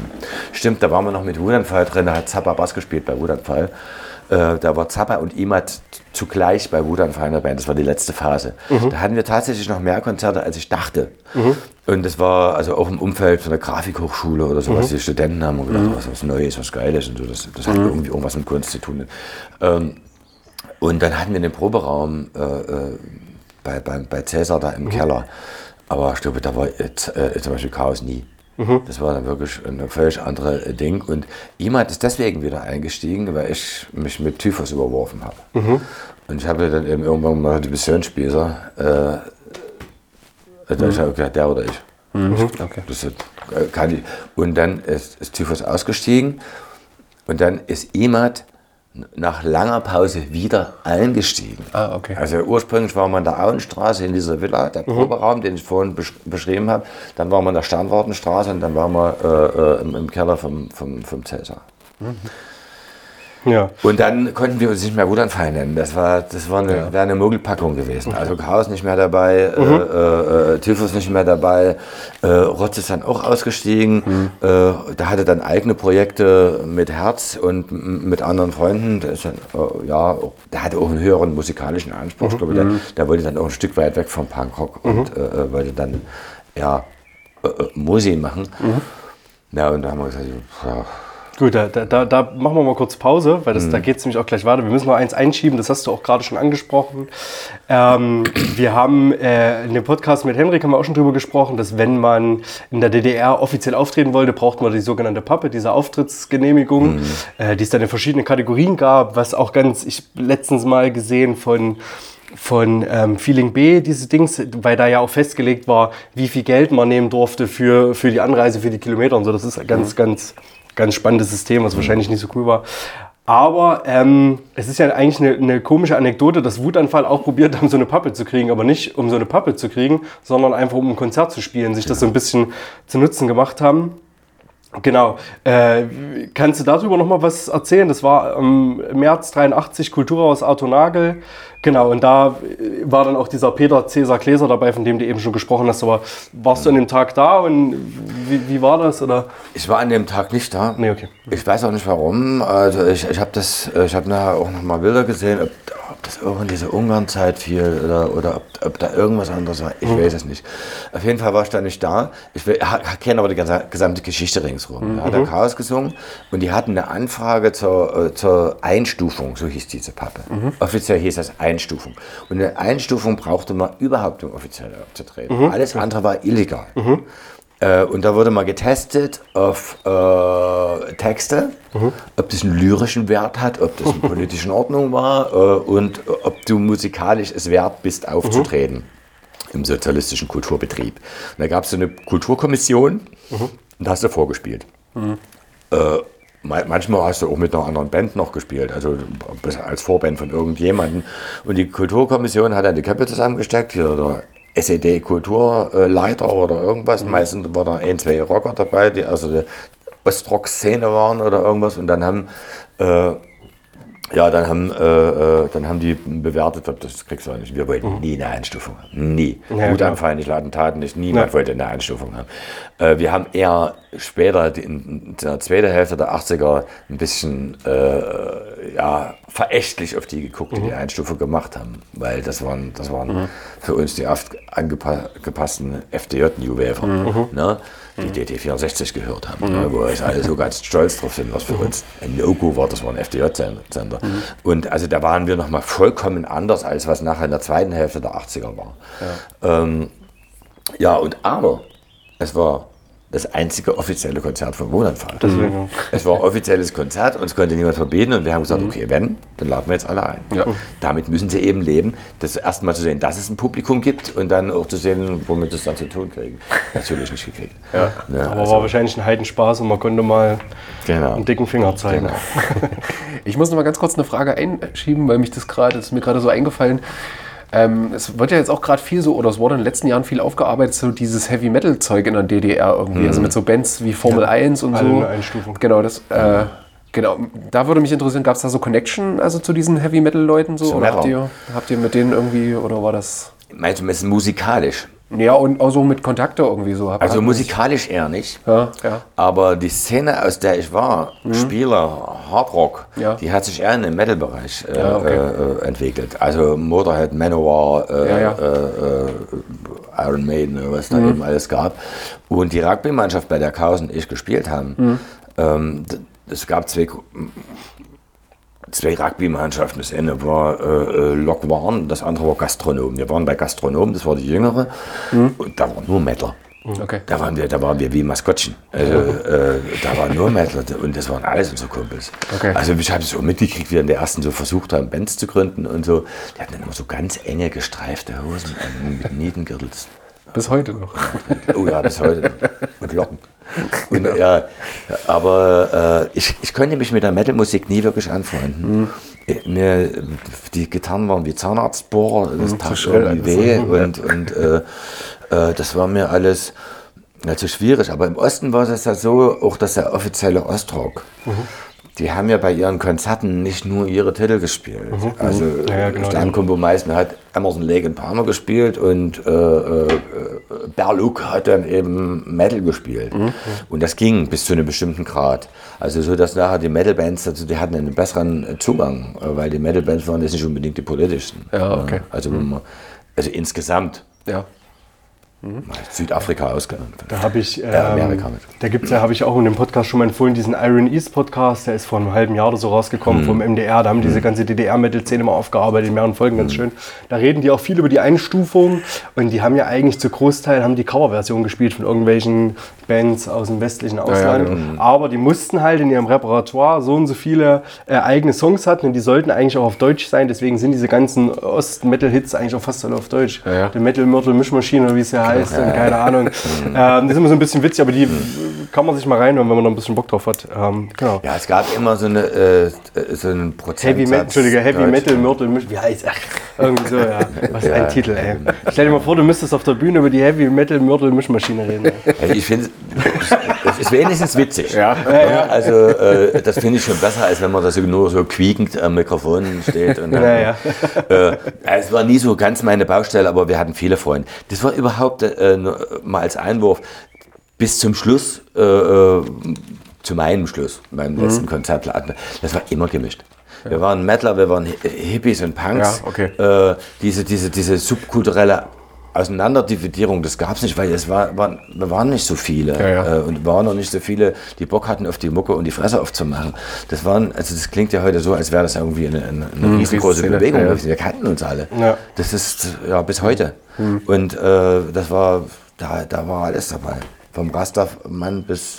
Ja. Okay. Julian, ich äh, nehme es dir ab, den langen Text wieder Gerne. vorzulesen. äh, wir haken wieder ein. Du hast gerade gesagt, Wutanfall hat sich aufgelöst. Genau. Nachdem sich Wutanfall aufgelöst hat, gründest du mit Imad und Ratte 84 L-Attentat, quasi eine Neuformierung von Hau, aber mit anderem Namen. Dazu von der Seite, diesmal nicht von Paroptikum, sondern von Gegenkultur1984.de. 1984 war ein eher, eher bitteres Kapitel für den Punk in der DDR. Einerseits setzten sich auch im Orwell-Jahr die 83 angefangene vehemente Punkverfolgung durch Stasi und andere Repressionsorgane des Staates fort, die auch in Leipzig diverse Opfer hatten. Andererseits riss die erste große Ausreisewelle empfindliche Lücken in die Szene. Aber es gab auch trotzig rotzigen Weitermachen. Erste beständige Nischenräume unterm Dach der Kirche und weiter aufmüpfige Sounds. Mit El Attentat formier formierte sich in eben jenem Jahr eine Kultband der härteren Gangart. So kompromisslos wie die Klänge, so eindeutig waren ihre Texte. Gegen System, spießige Gesellschaft und Umweltzerstörung. Um einen berühmten El-Attentat-Slogan aufzugreifen, gegen Intoleranz und Faschismus. Genau. Da war unsere erste Frage eigentlich, warum der neue Name, aber das hast du schon erklärt, weil, ja, Neuformierung und zwar nicht mehr Hauen, zwar nicht mehr Wutanfall. Ja, genau. Und dann äh, äh, tatsächlich haben sie ja dann auch den äh, äh, Harry, äh, Hardcore Harry, Ja. Hardcore Harry Belafonte, den haben sie ja dann festgenommen. Der hat tatsächlich, als wir im Knast waren, wegen der Kerzengeschichten, hat er irgendwo in Jena so eine, so eine, so eine Demo gemacht oder irgendwo, da Ah, okay. Jena. Und die haben den deswegen verknackt. Und die haben dann bei ihm noch irgendwie die George Orwell Bücher gefunden, die 84 Bücher. Und die waren ja, das war ja genauso äh, Feindespropaganda. Feindespropaganda. Ne? Und das, äh, äh, ja, der war dann weg und da war, waren wir auch irgendwie nur wir und ich habe immer gehadert mit diesem äh, Wutanfall, äh, Quatsch, mit diesem äh, äh, äh, Hau. Äh, ich, jeder fragt, was heißt Hau. Oh, nein, keine Ahnung. äh, und, aber es war, es war, wir sind dann öfter noch als Hau aufgetreten, als ich das in Erinnerung habe. Also gerade das erste Mal Halle, wo äh, Chaos noch bei Wutanfall singt und ich dann bei Hau singe, da, hat, da äh, klar, da gab es das parallel. Und dann ist er ausgestiegen, ich bei Wutanfall eingestiegen und dann gab es Hau dann irgendwie äh, äh, nicht mehr gab es wieder Wutanfall. Dann Mhm. hat jemand wieder bei Wutanfall gespielt, aber irgendwann haben wir dann äh, äh, das Attentat Mhm. äh, ge- gemacht. Äh, das hat sich dann so ergeben. Mhm. Aber La Attentat ist nicht zwingend der Nachfolger von Wutanfall. Das ist ein, auch wieder so eine, so eine Mehr, Mhm. die sich immer wieder hält. Und das, das war wirklich äh, parallel und das waren zwei verschiedene Geschichten. Mhm. Das Einzige ist, bestimmte Lieder haben sich durchge, äh, durchgeführt. Also vor allen Dingen Leipzig in Trümmern. Leipzig in Trümmern war äh, Chaos ein Rotzlied über diese scheiß Leipzig. Damals, muss man einfach so sagen, nicht vergleichbar mit heute. Äh, und das haben wir dann gesungen und deshalb das hat dann der Schwarze Kanal und ich glaube äh, viele äh, auch noch irgendwie gesungen. Aber na, ja, das wurde dann noch schlimmer mit den anderen Attentatliedern, die dann noch kamen. Polizei und so. Ja, auf, auf jeden Fall äh, ja, war das dann so, dass wir uns auch zusammengesetzt haben, nachdem ich aus dem Knast bin. Wir wegen der Kerze vom Kapitol, da haben wir uns zusammengesetzt und haben, haben wieder gesagt, also, wie, wie geht denn das jetzt weiter mit uns? Und wir haben dann alle den Ausreiseantrag gestellt, tatsächlich. Also drei Monate nachdem ich aus dem Knast war. Weil wir, äh, also ich habe dann gemerkt, wie es mir ging, als ich rauskam. Also äh, dort, wo ich gearbeitet habe, beim Rugby, im Haus, wo ich gewohnt habe, da waren überall die Zersetzungsmaßnahmen von der Stasi zu spüren. Das Wort Zersetzungsmaßnahmen kann ich noch nicht. Für mich war das eine Art Staatsmobbing, ähm, wo du gesellschaftlich unmöglich gemacht wirst. Und wir haben dann gesagt, was haben wir jetzt für eine Chance? Also wenn das Militär kommt, gehen wir alle nicht hin, sind wir uns einig, sitzen wir im Knast. Dann sitzen wir aber in Schwed. Dann können wir im Osten wieder raus. Also wenn wir sozusagen gesund bleiben wollen, wenn wir die Chance haben wollen, noch mal was zu lernen und zu reisen, müssen wir eigentlich hier weg. Ist es das wert, hier zu bleiben, für Leute, die dich sowieso nicht wollen? Ja, ja. Oder, äh, oder, oder gewinnt ein gesunder Egoismus, äh, einfach ein Überlebenswille, Ja. damit du hier nicht zerbrichst. Ähm, und dann gehst du diesem, diesem Militärknast aus dem Weg und gehst in den Knast, akzeptierst es. Und wir wussten ja nur, was passiert ist mit den Leuten mit der Kerze. Die sind ja alle dann freigekauft worden, äh, äh, okay. ein Jahr, sieben Monate verkracht gekriegt und dann sind die freigekauft worden. Äh, und so ähnlich hatten, ja, damit haben wir gerechnet. Wir haben es nicht drauf angelegt, aber wir haben auch gesagt, pass auf, wenn es dann so ist, dann wird es da, oh, dann wird es Tacheles gesprochen. Und ähm, das war unglaublich geiler Moment. Weil vi- viele sagen, ja, die Ausreißer, die sind sie rausgegangen, äh, äh, sie hätten doch was ändern müssen als Revolutionäre in der DDR. Nee, nee, scheiße, wir haben das ja schon alles vers- versucht. Und vor uns die Hippies, die haben es auch versucht mit Renf und sch- schießen mich tot. Ja, ja. Nee, die machen dich einfach fertig. So, und äh, du, du musst ja auch, auch irgendwo überleben. Und wenn nicht so viele Leute rausgegangen wären, dann wäre der Druck auch nicht so groß gewesen in dem Land. Der, die wussten ja gar nicht mehr, was sie machen sollen. Und äh, ja, das Gefühl, aber dann diesen Ausreiseantrag gestellt zu haben, dann waren wir frei. Wir waren zwar noch in den Mauern der DDR gebunden. Wir durften da nicht mehr fahren und hatten dann statt Ausweis den PM12. Äh, und, aber wir mussten nichts mehr verstecken. Konnten Kannst du das kurz nochmal mit deinen Worten, diesen, das ist ja, relativ, ist ja eine Repressionsmaßnahme, die relativ oft äh, Punks oder andere Subkulturen oder äh, oppositionelle Jugendliche getroffen hat. Dieses PM12 ist quasi so eine Art Ersatzausweis, mit dem du sehr eingeschränkt in den Reisen warst. Genau. Richtig, genau. das ist- Also ein PM12 ist eigentlich äh, ähm, ähm, entworfen worden für Knaggis, also für Kriminelle, die im Gefängnis äh, waren und die dann Auflagen danach hatten. Bestimmte Kreise nicht äh, äh, zu verlassen, bestimmte Städte nicht zu besuchen, bestimmte Reiseeinschränkungen hatten. Äh, und ähm, der Polizist, der dich untersucht hat, der Bulle, der das mit PM12 bei dir findet, der konnte nicht wissen, wer bist du. Der musste dich sozusagen mitnehmen und gucken, darfst denn du dort sein, wo ich dich gerade kontrolliere. Ah, ja. Das heißt, du hast es, das ist wie, du hast das Ding und du bist eigentlich jedes Mal, wenn sie dich kontrollieren dran. Mhm. Und, wenn du rumläufst wie ein Punk, wirst du kontrolliert. Zwingend. Das heißt, jedes Mal, wenn sie dich kontrollieren, nehmen sie dich mit äh, äh, äh, und befragen dich und äh, das, wofür du eigentlich irgendwo hingereist bist, Freunde zu treffen, Fußball zu spielen, Konzert zu gucken, das Ja. konntest du nicht mehr tun, weil du auf der Wache gesessen hast. Das war also übelstes äh, Repressalien-Ding. Und damit haben sie natürlich auch verhindert, dass du ins Ausland äh, konntest und möglicherweise Fluchtversuch oder irgendwas machen. Weil Chaos und ich haben den äh, gekriegt, wo wir gemeinsam nach Prag fahren wollten und äh, uns, ich glaube, Chaos hat ein T-Shirt von Blitz an, mit so einem Totenkopf drauf. Und die Hooligans nix statt und haben die jetzt erstmal mitgenommen, wer wir sind und haben uns die Tschechen erstmal einen halben Tag festgehalten. Ein anderer Kumpel ist weitergefahren nach Prag. Und dann sind wir zurück, haben unseren ganzen Urlaub in Dresden verbracht, mit, Löffel, mit Löffel und, und, und äh, äh, ja, mit, mit dem Namen planlos, äh, Quatsch, Paranoia-Leuten. Unser ganzes Geld versoffen. Und als wir dann nach, nach Leipzig zurückkamen von dieser äh, Dresden-Tour, da haben sie uns dann äh, vorgeladen, Ausweis abgenommen. Ich habe auch nie wieder einen passenden Ausweis gekriegt in der DDR. Das wäre ein bisschen Schluss mit dieser, mit dieser Karte rumgegangen. Stimmt, wenn man dann ausgereist ist, haben sie einem den sowieso abgenommen, oder? Ja, dann sowieso kein Ausweis mehr da. Ja, ja, genau. Ein DDR-Ausweis im Westen. Naja, ja. Naja, aber es ist ja trotzdem Den komisch. wolltest Also ja loswerden. Ja, ja. Ähm, genau. Wir haben jetzt gelesen ähm, oder gehört, dass viele ausge, äh, ausgerissen, ausgereist sind, ähm, dass einige wahrscheinlich auch aufgegeben haben aufgrund von irgendwelchen Repressionsmaßnahmen. Wie sehr konntet ihr denn mit Lattentat noch das Netzwerk nutzen, was ihr zuvor die Jahre aufgebaut hattet mit Wutanfall und mit Hau? War das noch existent oder ging das dann, musstet ihr doch wieder mehr neue, neue Wege und neue Leute finden? Nee, das war existent. Okay. Weil wir kannten uns ja als Menschen. Also die Weimarer kannten uns, die Erfurter kannten uns, äh, Dresden kannte uns, wir kannten die ganzen Berliner, wir kannten ja die ganzen Bands, also planlos, namenlos. Mhm. Es waren äh, noch äh, genug da, trotz dessen. Natürlich, na, völlig, absolut.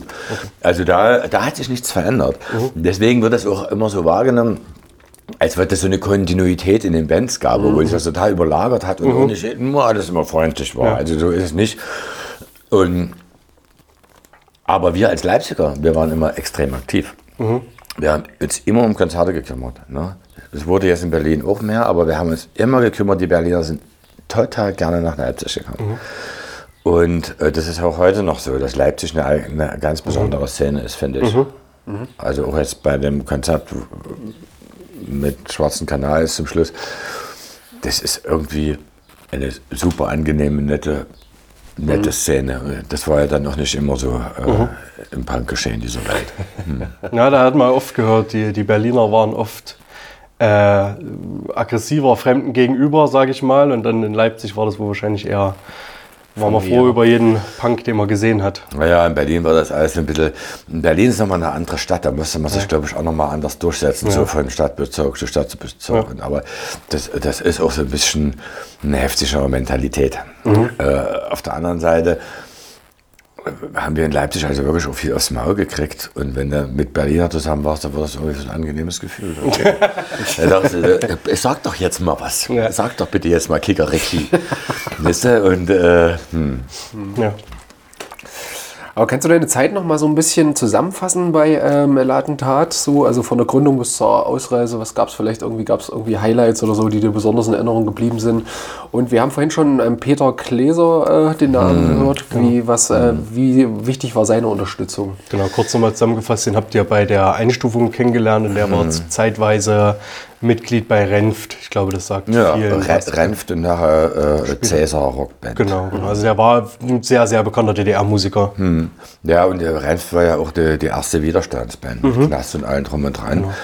Mm, Und äh, Cäsar hat uns sein, seinen Keller als Proberaum zur Verfügung gestellt und sein Sohn Robert Gläser äh, hat bei uns äh, teilweise äh, Schlagzeug. Schlagzeug gespielt. Ah ja, also okay. bis zu dem Tag, wo ich weg bin. Und danach kam irgendwann Clemi.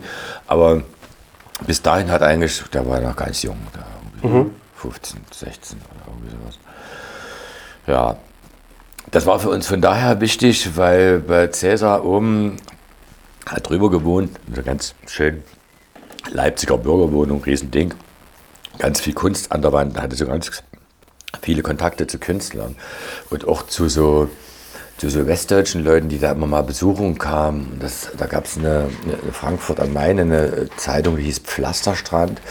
Das war so eine Anarcho äh, äh, 68er Szene, also, also APO-mäßig. Also das hieß, unter dem Pflaster liegt der Strand. Weil die ja alle in den Sand gelegt wurden, die Pflastersteine, die Pflastersteine aber Waffen waren und so. Deshalb, wir müssen erst kämpfen, um an den Strand zu kommen. Und, so. und äh, da waren so Anarcho-Typen, der Mann, das fanden wir natürlich total geil und spannend. Ne? Das war so irre. Aber man muss immer erwähnen, dass äh, Cäsar auch bei äh, IM war. Er hat es dann auch äh, anders aufgearbeitet als ein Imat oder ein Zappa. Äh, der ist dann noch getourt und hat Lesungen gemacht und hat äh, ja, ist selber mit seiner Musik aufgetreten und hat das thematisiert. Hat gesagt, ja, aber das war so. Und aus vollen Gründen, jetzt stellt mir Fragen. Das ist eine andere Art, damit umzugehen, Total, als jeden äh, sich hinzustellen und zu sagen, "Hu, wie ich, was ja. die anderen. Ne? Ja. Aber ja, sonst ein Attentat, das war äh, äh, eine ziemlich lustige Zeit, wie, weil wir, war, wir, waren, wir haben uns wirklich frei gefühlt. Es war, das war komplett äh, äh, äh, anders als vorher. Na klar haben wir die, die Vorladung weitergekriegt, wir waren äh, weiter Mode, aber wir sind auch selber hingegangen. Weil wir hatten ja einen Ausreiseantrag gestellt. Ne? Und haben gesagt, ja, was ist denn los?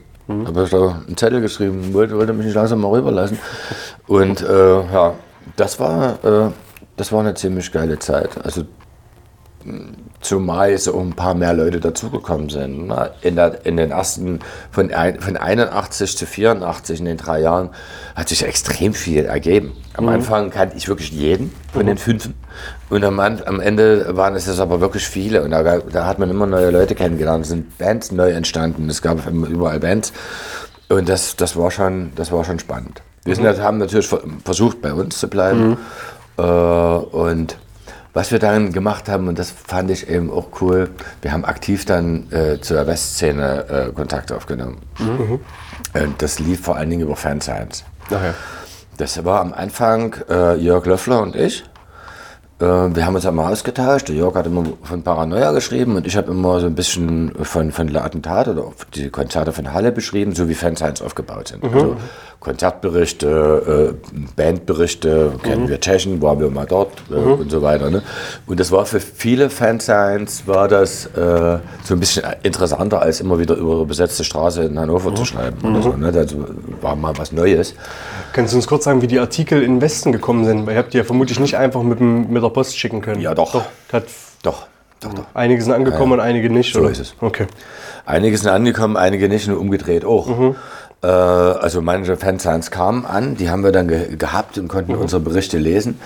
Äh, und wir haben es dann wirklich so gemacht, also wenn wir jetzt zum Beispiel das Lust für Lust oder das Kabeljau oder so hatten, später Trust und, äh, und ach, was war mit Trust und Zapp, so Hardcore-Magazine und da waren dann hinten drin so Adressen von allen, die also die Fansigns haben sich ja untereinander Ja, ja, genau. beurteilt und dann haben wir die Adressen uns alle rausgeschrieben, haben die angeschrieben.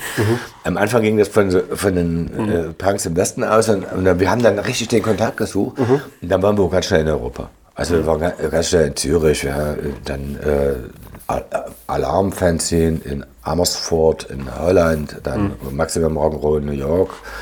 Äh, und das war natürlich das Größte. Das Geilste. Da habt ihr was ganz vorne dabei mit Michael Ward. Und äh, ja, das war die ganze Szene und Black Flag und diese war vollkommen anderer. Hast du diese, hast du da die Fansigns teilweise noch? Oder Äh, Schrammel. Schrammel hat die. Ja, und zwar über das Archiv der Jugendkulturen. ja, Die okay. haben das mal gesammelt. Ja. Und ich habe da, ich habe dem, als der Klaus Farin dort noch war, Mhm. äh, habe ich ihm damals mal geschrieben und der hat mir dann Kopien geschickt. Ach cool, ja. Aber ich glaube, das, die Maximal, Maximum Rock'n'Roll Sachen, die hat auch später IMA dann noch weitergeführt. Der Mhm. hatte dann auch ganz viele Kontakte. Das hat, glaube ich, alles. Schrammel, das kann sein. Schrammel. Er hatte das Ja, ja. L-Attentat-Archiv quasi Ja, ja, im Heldenstadt-Archiv. Ja, cool. Ähm, genau, Julian. Bernd, ähm, 1985 war ein besonderes Jahr an deiner Vita. Dazu ein Zitat von dir und ein Auszug aus einem Artikel von der Homepage dw.de. Dann hatte er mit seiner nächsten Band Lattentat beschlossen, jetzt nehmen wir kein Blatt mehr vor den Mund. Nix mehr zwischen den Zeilen, jetzt straight ahead. Die Folge wieder Vorladung und Verhöre. Im DDR-Jargon Klärung eines Sachverhalts genannt. Schließlich fand man in Strackes Wohnung die Songtexte seiner Band und von ihm verfasste Berichte über den DDR-Untergrund, die in Westzeitungen veröffentlicht worden waren. Eine erneute Verhaftung wegen Herabwürdigung der sozialistischen Ordnung und Verbreitung von Nachrichten im Ausland, die geeignet sind, den Interessen der DDR zu schaden, waren die Folge. Stracke bekam ein Jahr und sieben Monate. Nachdem er wieder rauskam, verließ er die DDR. Der Westen hatte ihn freigekauft. Ja. Wie kam es zu dieser Haft und wo warst du da und welche Bedingungen herrschten davor? Es gibt zwei Dinge, das gibt immer meine Wahrnehmung von damals und es gibt die Sachen natürlich, die ich in den Akten gelesen habe. Also die hätten uns sowieso fe- festgenommen. Verknackt. Hm, okay. Die haben, nehme ich mal an, so drei Ablagen gehabt, wo so verschiedene Straftaten drin lagen. Ähm, ich glaube aber, die Intensität, mit der wir jetzt weiter Konzerte gemacht haben, dass wir uns nicht einschüchtern lassen haben, auch durch diese Knastgeschichten zwischendurch, ähm, dass wir mit dem Westen zu viel Kontakt hatten, das hat die genervt. Ähm, tatsächlich festgenommen worden bin ich an irgendeinem Morgen. Ich bin nach wie vor arbeiten gegangen. Ich habe allerdings meine Arbeit als Modellbauer gekündigt und war dann Beifahrer. Warenbegleiter hieß das. Und diesen Job habe ich durch E-Mail bekommen und wir haben Lampenschirme verteilt. Aus dem Lager von einem großen Lampenhersteller in Lampenläden. 100% bescheuert, aber es war damals in den Widerstandskreisen oft mal so, entweder gehst du in eine Kirche, wirst äh, Totengräber oder irgendwas, aber nicht mehr dem Staat deine Arbeit, äh, Arbeitskraft zur Verfügung zu stellen. Ähm, das habe ich auch bei diesen MDI-Gesprächen gesagt. Also MDI war Ministerium des Innern und das war dort die Stelle, wo wir den Ausreiseantrag äh, gestellt hatten. Und dann ging es dann irgendwann, gab es da zu einem Streitgespräch und äh, dann habe ich gesagt, die Leute im, Osten hier einen mundtot gemacht, ja- hier darf keiner mal sagen, was er will. Das ist also kein Land mehr, wo ich wohnen kann. Und dann habe ich, das war die erste Beleidigung. Und dann habe ich gesagt, da hatten wir Freunde aus einer chilenischen Gewerkschaft, äh, MIA hieß die. Das ja, die sind damals alle unter der Pinochet-faschistischen Regime abgehauen. Das war so eine anarchistische Gewerkschaft. Und die haben wir äh, kennengelernt über eine andere Freundin. Und dann, auf die habe ich dann äh, so mal angesprochen, habe gesagt, also die können da wenigstens raus aus ihrer Diktatur, ne? Also ihr, ihr, ihr lasst uns nicht raus. Dann habe ich sozusagen die DDR mit Chile verglichen. Also ich habe sozusagen die, äh, den real existierenden Sozialismus mit, mit dem äh, Pinochet-Regime verglichen. Das war der Vorwand, mich festzunehmen. Okay.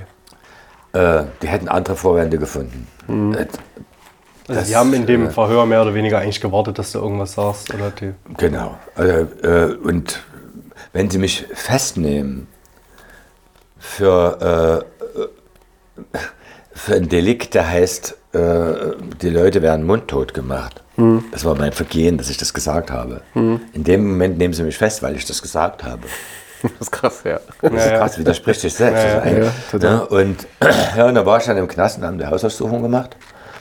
Und dann haben sie die Fans, die sie noch nicht in der äh, äh, im- Die sie nicht abgefangen. Postdampfer Ja, ja. aufgemacht und gefunden haben, hatten sie dann da und äh, dann haben sie dann eben auch diese Parallelen gezogen äh, zu Löffel. Also Jörg Löffler ist am gleichen Tag eingefahren wie ich und am gleichen Tag ist äh, äh, Körnel, ein Freund von mir aus Berlin, festgenommen worden und eine, äh, eine ganz aktive aus Potsdam.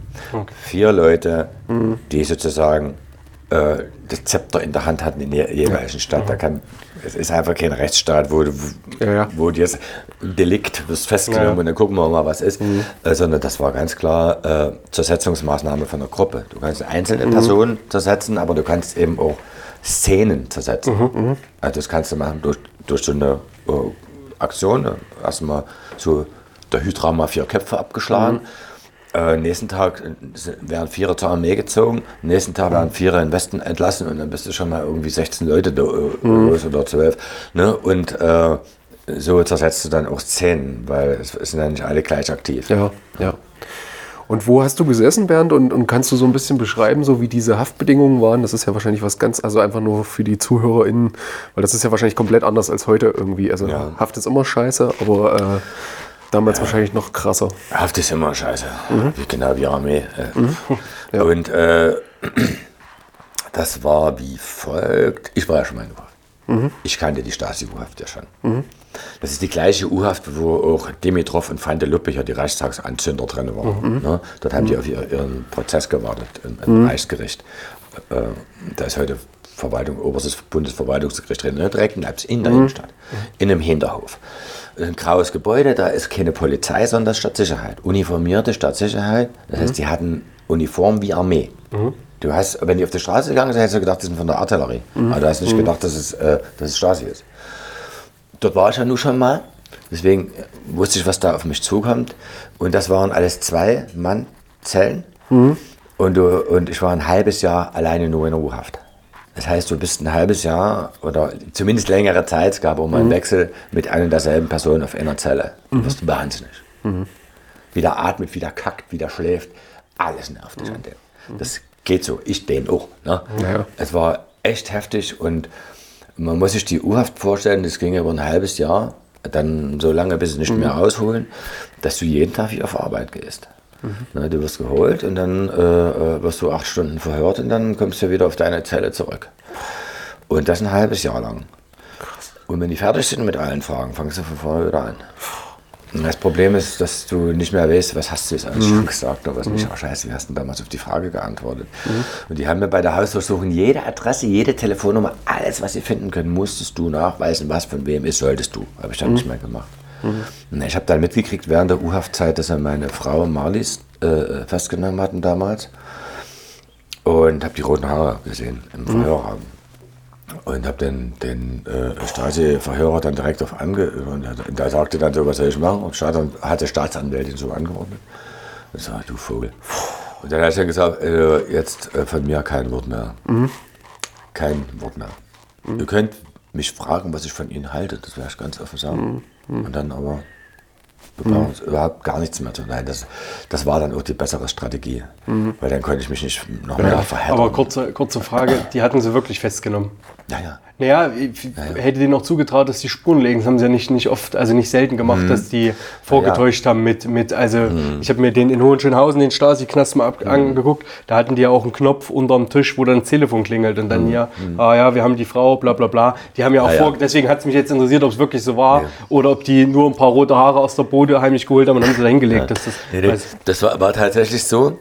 Ähm, damit war für mich aber in dem Moment klar, dass wir rauskommen. Die haben, die, äh, also damals gab es ein äh, Ministerium für innerdeutsche Beziehungen und die hatten, die hatten immer so einen Austausch mit, äh, mit, den, äh, mit der DDR, Schalk Golodkowski und äh, da, da gab es einen Milliardenkredit, wo, wo Bayern über, über Franz Josef Strauß der DDR äh, irgendwie drei Milliarden oder irgendwas, ich weiß nicht mehr wie viel es war. Scheißegal die Zahl. Ja, Äh, der hat es aber an Bedingungen geknüpft und hat gesagt, pass auf, die Liste, die ich jetzt hier in rüberreiche, das sind alles Leute, die bei ihm im politischen Gefängnis sitzen. Wenn ihr das Geld haben wollt, dann, wollt, dann liefert er da. Und dann, es wurde dann aber tatsächlich so, dass, dass wir eine Handelsware wurden. Es, denen ging, das, ging das Geld aus und es gab wirklich so Kopfgeld für einen normalen Facharbeiter, waren das 35.000 Westmark damals, die man kriegt. Je mehr man ausgebildet war, also als Lehrer studiert hat oder Arzt war oder irgendwas, dann wuchs natürlich die Ablösesumme. Das ist wie beim Fußball. Ja, So, äh, da, da war es in A-Jugend, C-Jugend, B-Jugend, das haben wir ja, no, jetzt haben wir den so lange äh, trainiert, jetzt wollt ihr den haben, das kostet so und so viel. Also so, so ganz ähnlich. Und als wir meine Frau festgenommen haben, war klar, erstmal äh, umgehen sie die, ähm, den Antrag auf Familienzusammenführung und weiterem Stress. Sie kriegen zweimal Geld, weil sie sozusagen zweimal die Kopf, Kopfprämie kriegen und sie haben zwei Stinkerlos, die sowieso nur Ärger machen. Also die haben, das war so eine Win-Situation für die 100 Prozent. Das war mir in dem Moment klar, weil die hat nichts gemacht, die hat nur Schreibmaschine geschrieben, also diese Fernsehberichte und hat Briefe in den Briefkasten geschmissen. Das ist total konstruierter Scheiß. Ne? Aber ja. Genau, du hast ja gerade schon so ein bisschen erzählt, dass du freigekauft worden bist dann irgendwann. Ähm, wo hat es denn dich dann hin verschlagen? Also, wo hast du denn gewohnt dann im Westen? Ähm, ja, genau. Naja, äh, zuallererst, also ich war ja dann nach dieser U-Haft im- im Strafvollzug in Naumburg. Naumburg, äh, ja, habe ich jetzt nicht viel, viel von gesehen. Wir sind immer so in, in vergitterten Bus in die Mewa gefahren. Das waren Metallwaren, hieß das. Und dort haben wir für Ikea äh, Möbelschienen hergestellt. So Ausdrucksschienen für schwere äh, äh, Wäschetruhen oder sowas. Wusste ich damals aber nicht, habe ich dann erst im Westen gesehen. Als Aber das so mal so ein Ding dann aufgeschoben hat, das hast du Richtig, gesehen. Ja, genau. hier kennst du das schon mal gesehen. ja. Fuck, ey. Da, da, da, war ich, ähm, da war ich ja dann richtig im Strafvollzug. Meine Frau ist- war dann auch im Strafvollzug in Hohenleuben. in so einem Frauenknast.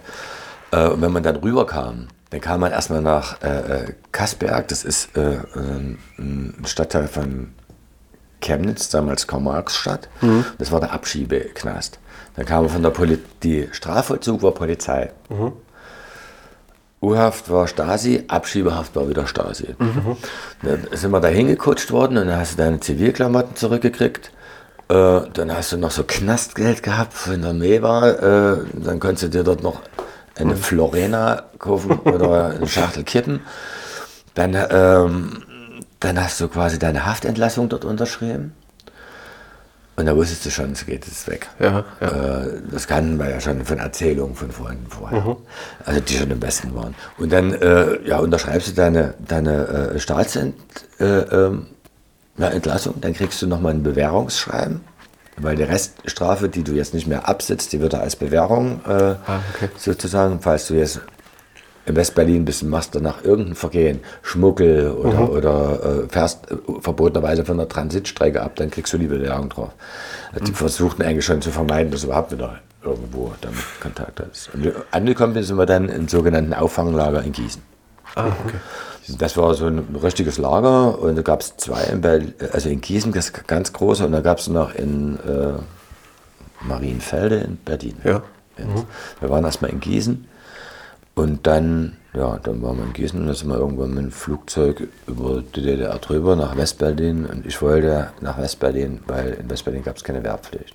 Ich glaube, Marienfelde war vor allen Dingen auch für Jugendliche, wenn mich nicht alles täuscht. Ja, da war alles. Weil, ja, okay, ich weiß nur, meine, meine Oma ist quasi auch ähm, zeitweise im Westen für einen quasi einen längeren Besuch, weil ihre Schwester im Westen gearbeitet hat und die musste quasi, die wollte nach Coburg und die musste quasi über Thüringen nach Marienfelde und dann sind die quasi im Westen aus, ausgereist, obwohl die halt von, von Thüringen wäre ja nur zwei Stunden Fahrt gewesen, aber die mussten über Berlin, über dieses Das Lager. kommt drauf Daher kenne ich das. wie die dich entlassen wollen. Ja, ja, genau. ist, ne? Also, aber Marienfelde, da waren nur übelste Assis unterwegs. Also gerade auch von diesen Ausreiseleuten. Äh, Die haben dort ihre Begrüßungsgeld versoffen und haben die sich dort gewaffelt. Und, und, äh, also das war, ich wollte dort nur weg aus diesem Ja. Auffangding. Ich wollte da, äh, Weißt du, du willst ja auch nicht als Ossi rumrennen. Ich kam dann nach Gießen, dann kriegst du von der Heilsarmee oder von irgendeiner kirchlichen äh, äh, Klamotten. kriegst du Klamotten. Du siehst aus wie so ein Stasi-Typ. Weißt du?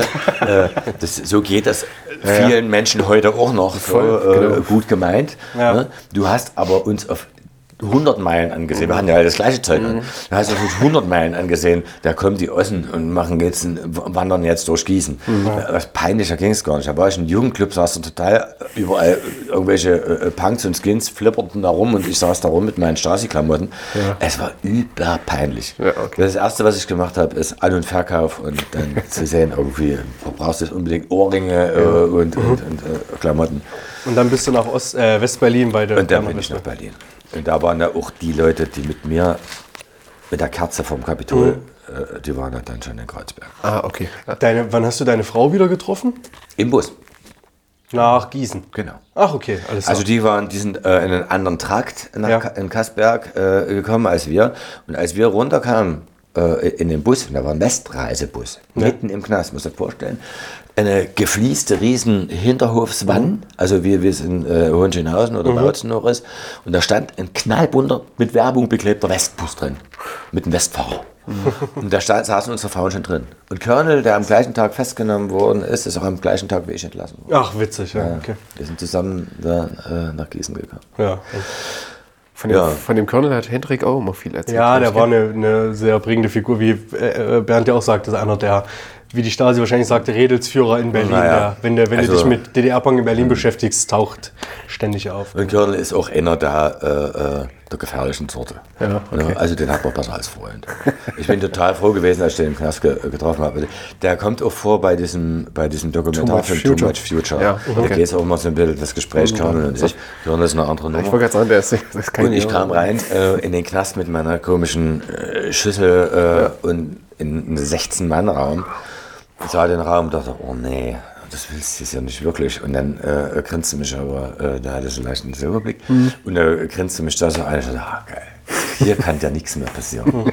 Der hatte auch einschlägige Erfahrung, da war er schon Ja. In, äh, in, in Halle im Knast. Da frohe Zukunft. Und hast du dann in äh, Westberlin, hast du dann die alten Kontakte auch gleich wieder äh, aufgesucht? So? Ja, unbedingt. Ja, Das okay. war total wichtig, weil, ähm, naja, man hat mehrere Kontakte. Mhm.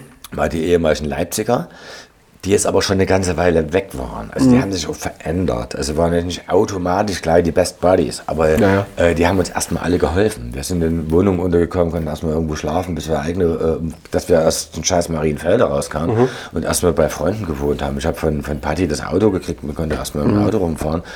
Äh, und das war, das war schon ziemlich cool. Äh, Und was, was natürlich war, ich kannte viele Leute von den Fansigns, Mhm. von dem Schreiben. da gab es immer auch Empfehlungen und die kamen dann nach Berlin, dann haben wir uns getroffen und da sind ja quasi Freundschaften draus entstanden, aus diesen Brieffreundschaften. Okay, also hast du quasi die alten Leute wiedergefunden und die neuen Westpunks. Äh, Ge- auch kennengelernt. Und dann Stück für Stück hast du natürlich auch, ich war ja jeden Tag beim Konzert. ja. Wir haben uns, ja- ich habe mich damals krank schreiben lassen auf Knastmacke. Da gab es einen Dr. Löwe äh, am, am Townsend Kudamm da, und der hat die ganzen Ossis erstmal pauschal krank geschrieben. Naja, aber gut, ich meine, War, war ja. auch. Aber Total, ich habe, auf jeden Fall. Der Westen, im Westen war so, ich musste ja nicht schon Asyl betteln. Ich bin da rübergegangen und äh, wurde behandelt wie ein Westdeutscher. Als hätte ich als Modellbauer äh, äh, Krankengeld einbezahlt. Habe ich ja nie. aber das Geld war da. Und ich hatte auf einmal äh, im Monat 1700 Mark. Das war richtig viel äh, Geld. Es gab Berlin-Zulage und alles mögliche. Ich hatte richtig viel Geld. Und dann bin ich erstmal durch Europa getrennt und habe die ganzen alten Fanzine-Leute besucht und war jeden Abend im Konzert. Da gab es das COP, da gab es SEK, da gab es äh, äh, Mariannplatz, äh, äh, das Rauchhaus. Und, du kannst, konntest überall jeden Tag zum Konzert gehen. Und es waren immer Bands da, die mich immer interessiert hatten, die ich kannte, nur durch Fansigns. Gab große Enttäuschungen, gab richtig geile Erlebnisse. also ein bisschen wie ins Schlaraffenland kommen.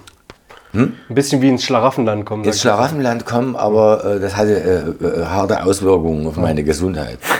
Ja, ich. heftig. Aber nimm uns dann mal mit, weil du bist ja einer der, der nur beide Seiten sehr intensiv erlebt hat. Den, die größten Unterschiede zwischen Ost- und Westpunk zu der Zeit, weil ich meine, das ist ja alles noch.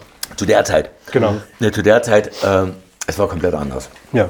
Es war komplett anders. Ich sag mal, der Ostpunk ist vielleicht vergleichbar mit den absoluten Anfängen im Westen. Also wenn man sowas wie, äh, wie hieß denn der in Norddeutschland, das, das Buch Dorfpunks. Ja. Rocco Schamoni. Rocco Schamoni, wo es jetzt auch keine Nieten gab, oder so, Ja, ja. die dann auf die Reeperbahn gefahren sind und einen Schnick, Schnack, Genau. Schnuck gemacht haben, wer denn nur diesen Fetisch kauft und eigentlich nicht. Wir haben sie halt selber gefräst, die Nieten, oder äh, verchromen lassen. Die waren alle viel zu schwer, weil die waren nicht hohl, die waren voll Eisen. und das war, äh, ja, oder äh, Mantelknöpfe bemalt und sowas. Äh, ähm, das war im Westen einfach viel schneller kommerzialisiert. Man hat sich zwar mit allen Mitteln und Texten und sowas dagegen verwahrt, aber äh, man, man kann das eigentlich nicht verhindern. Es gab dann ganz schnell Versende und äh, äh, ja, es war, die Szene war so groß, dass sie wirklich so, auch so anonym wurde und ich habe ganz schnell gemerkt, ich hab, wir sind unterschiedlich. Das, äh, äh, ich möchte es gar nicht werden. Weil äh, ist, ich bin nicht in Hannover aufgewachsen, ich habe den Druck nicht gehabt, ich bin da nicht in Düsseldorf aufgewachsen und Ja. äh, kann das nicht nachvollziehen. Das war anders, äh, aber ich habe mich nicht wirklich zu Hause gefühlt. Ich hatte Freunde und die Freunde waren in der Regel dann schon die, die ich auch schon im West, aus dem Westen kannte, als ich noch im Osten war. Also jetzt so die Leute vom Trust Magazin, also die, die in Süddeutschland am Bodensee, das, die hatten aber nicht den Meter Iro. Das waren ganz normale Leute. Aber das waren die, die gemacht haben. Die haben Konzerte äh, äh, gemacht, die haben mit übelster Kleinarbeit diese Fansigns gemacht und sind rumgereist zu Konzerten. Äh, ja, das war so eher meine Nummer dann. Und mir wurde es dann auch irgendwann so ein bisschen viel. Und ich habe dann auch gemerkt, die Texte, wir, die haben mit uns nicht viel zu tun. Also, da- äh, auch, auch so was wir im Osten so geil fanden wie Slime und ähm, dem konnte ich mich dann gar nicht mehr annähern. Also Slime zum Beispiel habe ich ganz hatte ich kein Gefühl für. Ne? Also auch diese, diese Gewaltaffinität und so, das war alles ein bisschen schwierig. Äh, es gab ein paar Punk-Texte, die im Westen verfasst worden sind, im Osten funktioniert haben. Aber im Grunde genommen war das sehr, sehr verschieden. Okay. Also einer von den Texten zum Beispiel, A&P schon im Kindergarten fängt es an, ja. sich enorm, macht sich zum Mann. Also das war, das hättest du auch in der DDR singen können, äh, genau das Ding. Hast du manchmal so einen Tag gehabt, wo du gedacht hast, oh scheiße, jetzt ich gehe wieder zurück? Also was ja nicht ging, Niemals. aber... Nicht eine Sekunde, okay. nie, nie, nie. Ich hätte auch nicht gedacht, dass ich hier nochmal lande. Okay. Niemals. Ich habe abgeschlossen. Ja, Ich habe abgeschlossen. Das Einzige, womit ich nicht abgeschlossen habe, waren meine Freunde. Ja. Ähm, und meine engste Familie, meine Eltern und mein Bruder. Aber also mit, mit, mit, mit Imad und Le Attentat habe ich mich ja dann auch noch getroffen. Also äh, äh, auch mit den Rebelmans, mit dem Klemi und so. In Tschechien. Weil ich durfte nicht mehr in die DDR rein. Ja. Und bin dann über Transit äh, nach Bayern, nach Hof und von Hof nach Chep, äh, also Eger hieß das äh, zu deutschen Zeiten, und dann äh, nach Karlsbad, also Karl Vivari. Da haben wir uns getroffen. Und dann habe ich halt vorher Platten gekauft auf dem An- und Verkauf. Und hast du Und mitgebracht? habe stapelweise Platten mitgebracht. Ach cool, ja. Habe aber auch, äh, keine Ahnung, äh, bei in der Trosbar äh, Zahncreme, Rasierschaum geklaut, wie, äh, äh, eingeklaut in Größenordnung. Also das, äh, einfach weil ich wusste, was alles gebraucht wird im Osten. Ah, cool, ja. Ja, das wäre cool gewesen, wenn ich nicht danach gelesen hätte, dass jemand genau über die Treffen äh, berichtet hat. Ja, na klar. ne? Da kommen wir noch zu, aber wir müssen, das ist gut, dass du gerade El Attentat wieder ansprichst. Ähm, ich habe wieder mal einen kleinen Text vorbereitet. Ähm, El Attentat bildet sich nach deiner Ausreise eine, bei El Attentat bildet sich nach deiner Ausreise eine feste Besetzung mit Imad, Ratte und Perry, später dann mit Reutnitz und Klemmi. 86 haben sie Aufnahmen gemacht, welche auf Tape in den Westen geschmuggelt wurden und 87 bei X-Mist Records als Made in GDR auf Vinyl erschienen. Wie hast du von der Platte erfahren und wie fandest du es, fandest du es, dass es quasi neben dieser Saukerle Zwitzer Maschine Split nun quasi das zweite Release einer DDR-Punk-Band irgendwie gab? Äh, Fange ich mal von hinten an. Mhm. Äh, äh, Schleimkeim, Saukerle, Zwitschermaschine kann ich nicht, die Platte davon wusste ich gar nichts. Mhm. Okay, das habe ich nicht mitgekriegt. Äh, ich habe äh, zwischenzeitlich jetzt auch so ein bisschen in einer anderen Welt gelebt. Mhm. Äh, ich habe mich dann von meiner Frau getrennt. Ich hatte eine neue Freundin, die äh, Düsseldorf-Oberkassel. Das ist eher gut betuchte Gegend. Die war aber auch Punk, nur ein paar Jahre jünger. Ähm, aber meine Lebenswelt hat sich schon ein bisschen verändert. Ne? Habe dann Abi gemacht und bin viel nach Italien gereist und so. Ich hatte andere Inhalte als jetzt nur den Punkrock.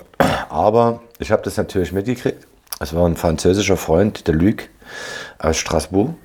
Und der, ähm, der ist immer durch die ganzen Ostländer gefahren. Da hat sich so für den Ostpunk interessiert. Bis heute. Aber heute ist es nicht nur der Osten, sondern es ist Afrika, Malaysia und so. Da arbeitet beim Roten Kreuz, da kommt in die ganze Welt. Das ist eine absolute Koryphäe, was Subkultur betrifft. Und der hat damals die Aufnahmen, die Attentat gemacht hat, in äh, einer Christuskirche in Halle äh, mit den Westen geschmuggelt. Und dann hatten wir vor, die Platte rauszubringen. Und das war eigentlich X-Mist Armin, äh, Luc und ich. Ach, du warst ja direkt involviert in den ganzen. Ich war, ja, ja, Okay. ich war in den Vorgang invol involviert. Äh, Reuti hat ja damals schon gesungen und das fand ich auch richtig gut. Äh, ich kam aber mit Bildern und so alles noch äh, vor und die hat halt X-Mist Armin dann hergestellt bei X-Mist Records und dann äh, haben wir dann die vertickt. Also über Straßburg und über die ganzen Versende, die es dann gab. Und ich habe dann zu der Platte noch ein, das erste Attentat-T-Shirt entworfen. Hier mit, mit äh, George Orwell Schwein und, und, und schwarzer Fahne, äh, rote Shirts mit schwarzem Aufdruck. Äh, Muss ich ja irgendwie alleine finanzieren, das war für mich ein Riesenabenteuer. Aber es gibt sie noch. Es gibt sie noch. Clemi, ich glaube, Clemmy äh, ist NM zu viel. Der heißt einfach Clemens. Ja, okay. Aber die, die, der hat das noch.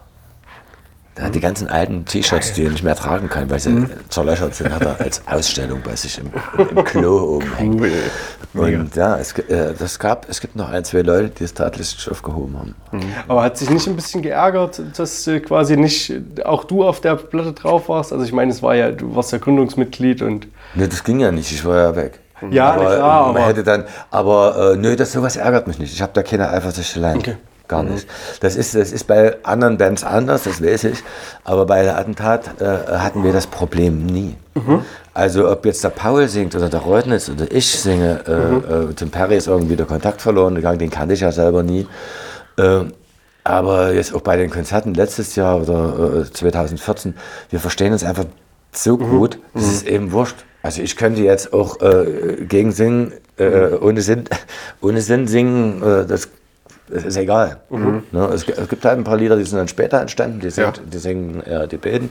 Und es gibt die ganz alten, die singen eher ich oder singen alle alles. ist halt eher so ein Kollektiv, so die, Ja. die Band. So, Und ich muss sagen, das ist äh, äh, äh, die Proben, die waren für mich tausendmal mehr wert als die Konzerte. Es war geil. Im Lido, das war der Hammer in Kreuzberg. Es war übelst voll. Die Leute haben über zwei Jahre Lockdown ihre Karten nicht verkauft.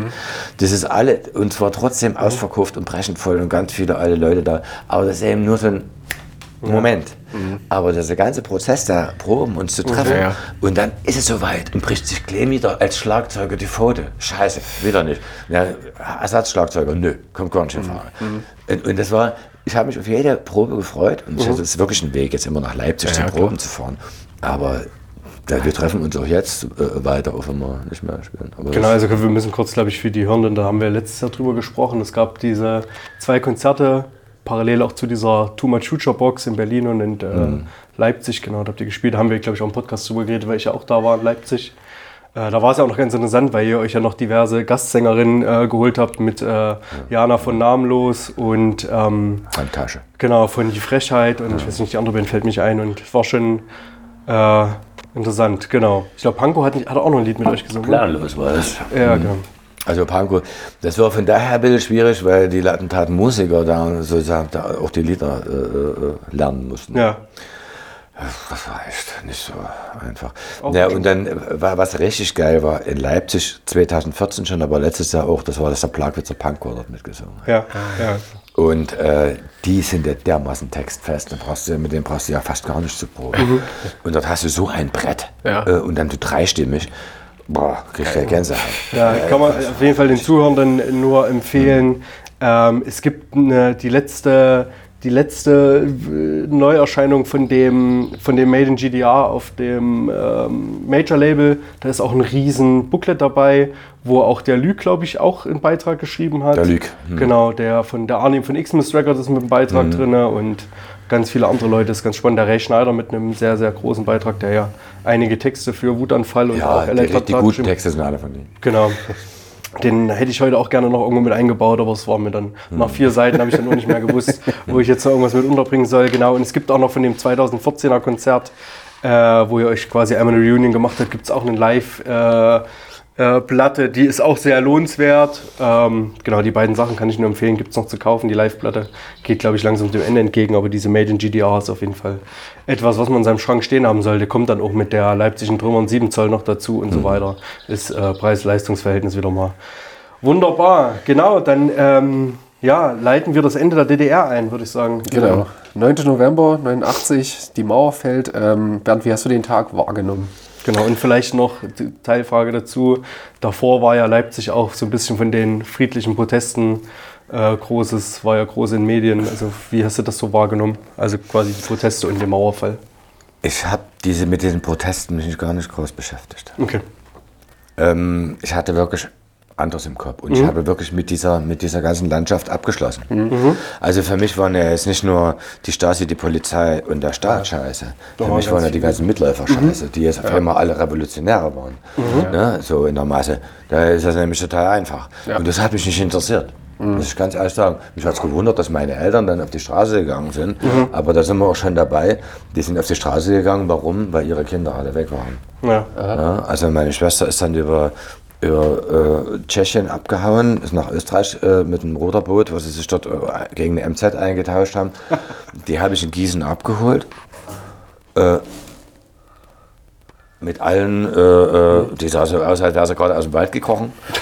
Und kam dann zu mir in Berlin, das war so ihre erste große Tat. Mein Bruder ist irgendwann mit der, mit der gesamten Familie dann später noch ausgereist.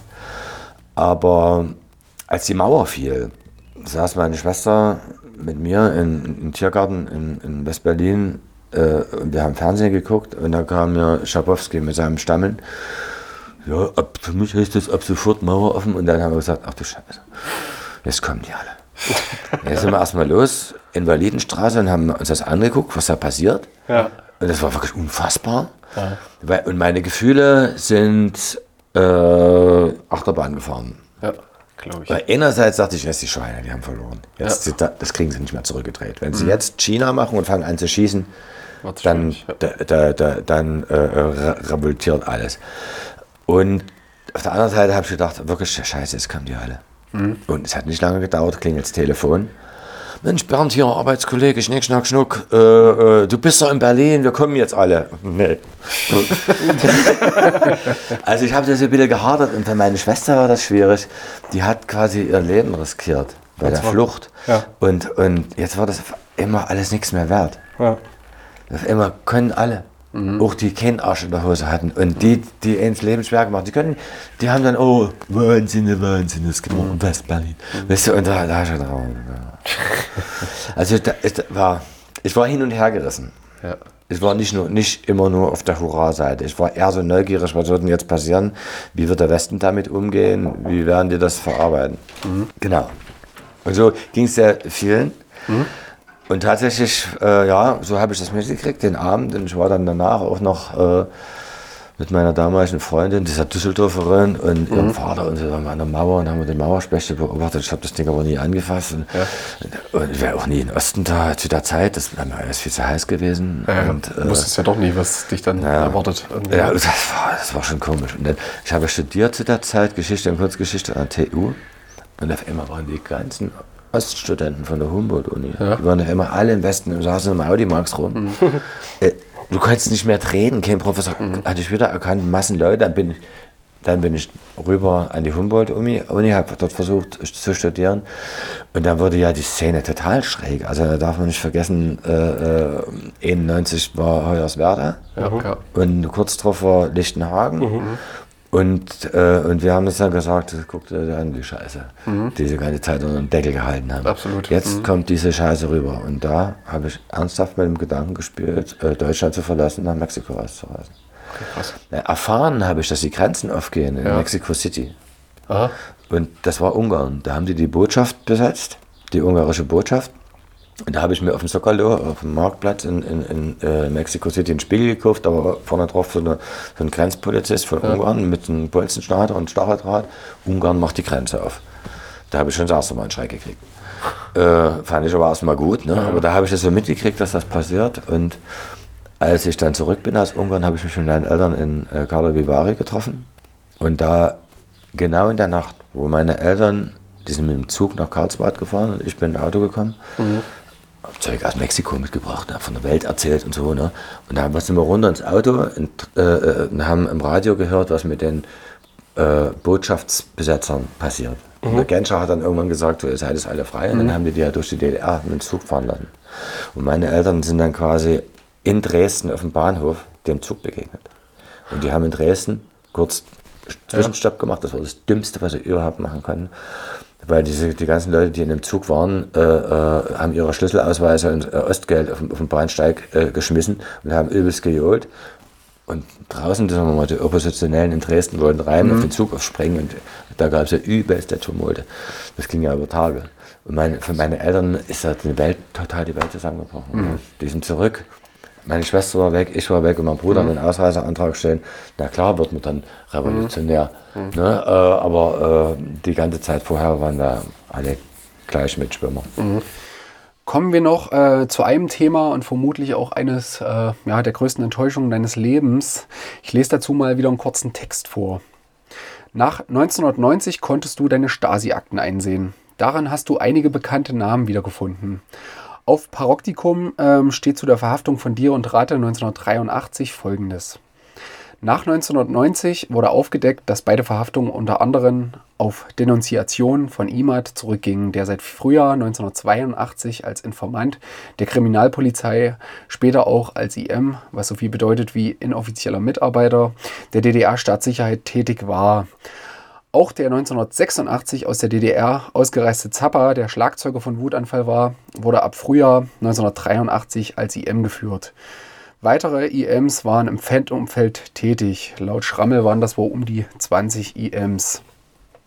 Außerdem ähm, von Wikipedia aus dem Eintrag von Peter Gläser. Im Jahr 2007 gab Gläser in seiner Audiobiografie Wer die Rose ehrt zum wiederholten Mal bekannt, dass er unter dem Decknamen Klaus Weber 22 Jahre lang IM der Staatssicherheit war.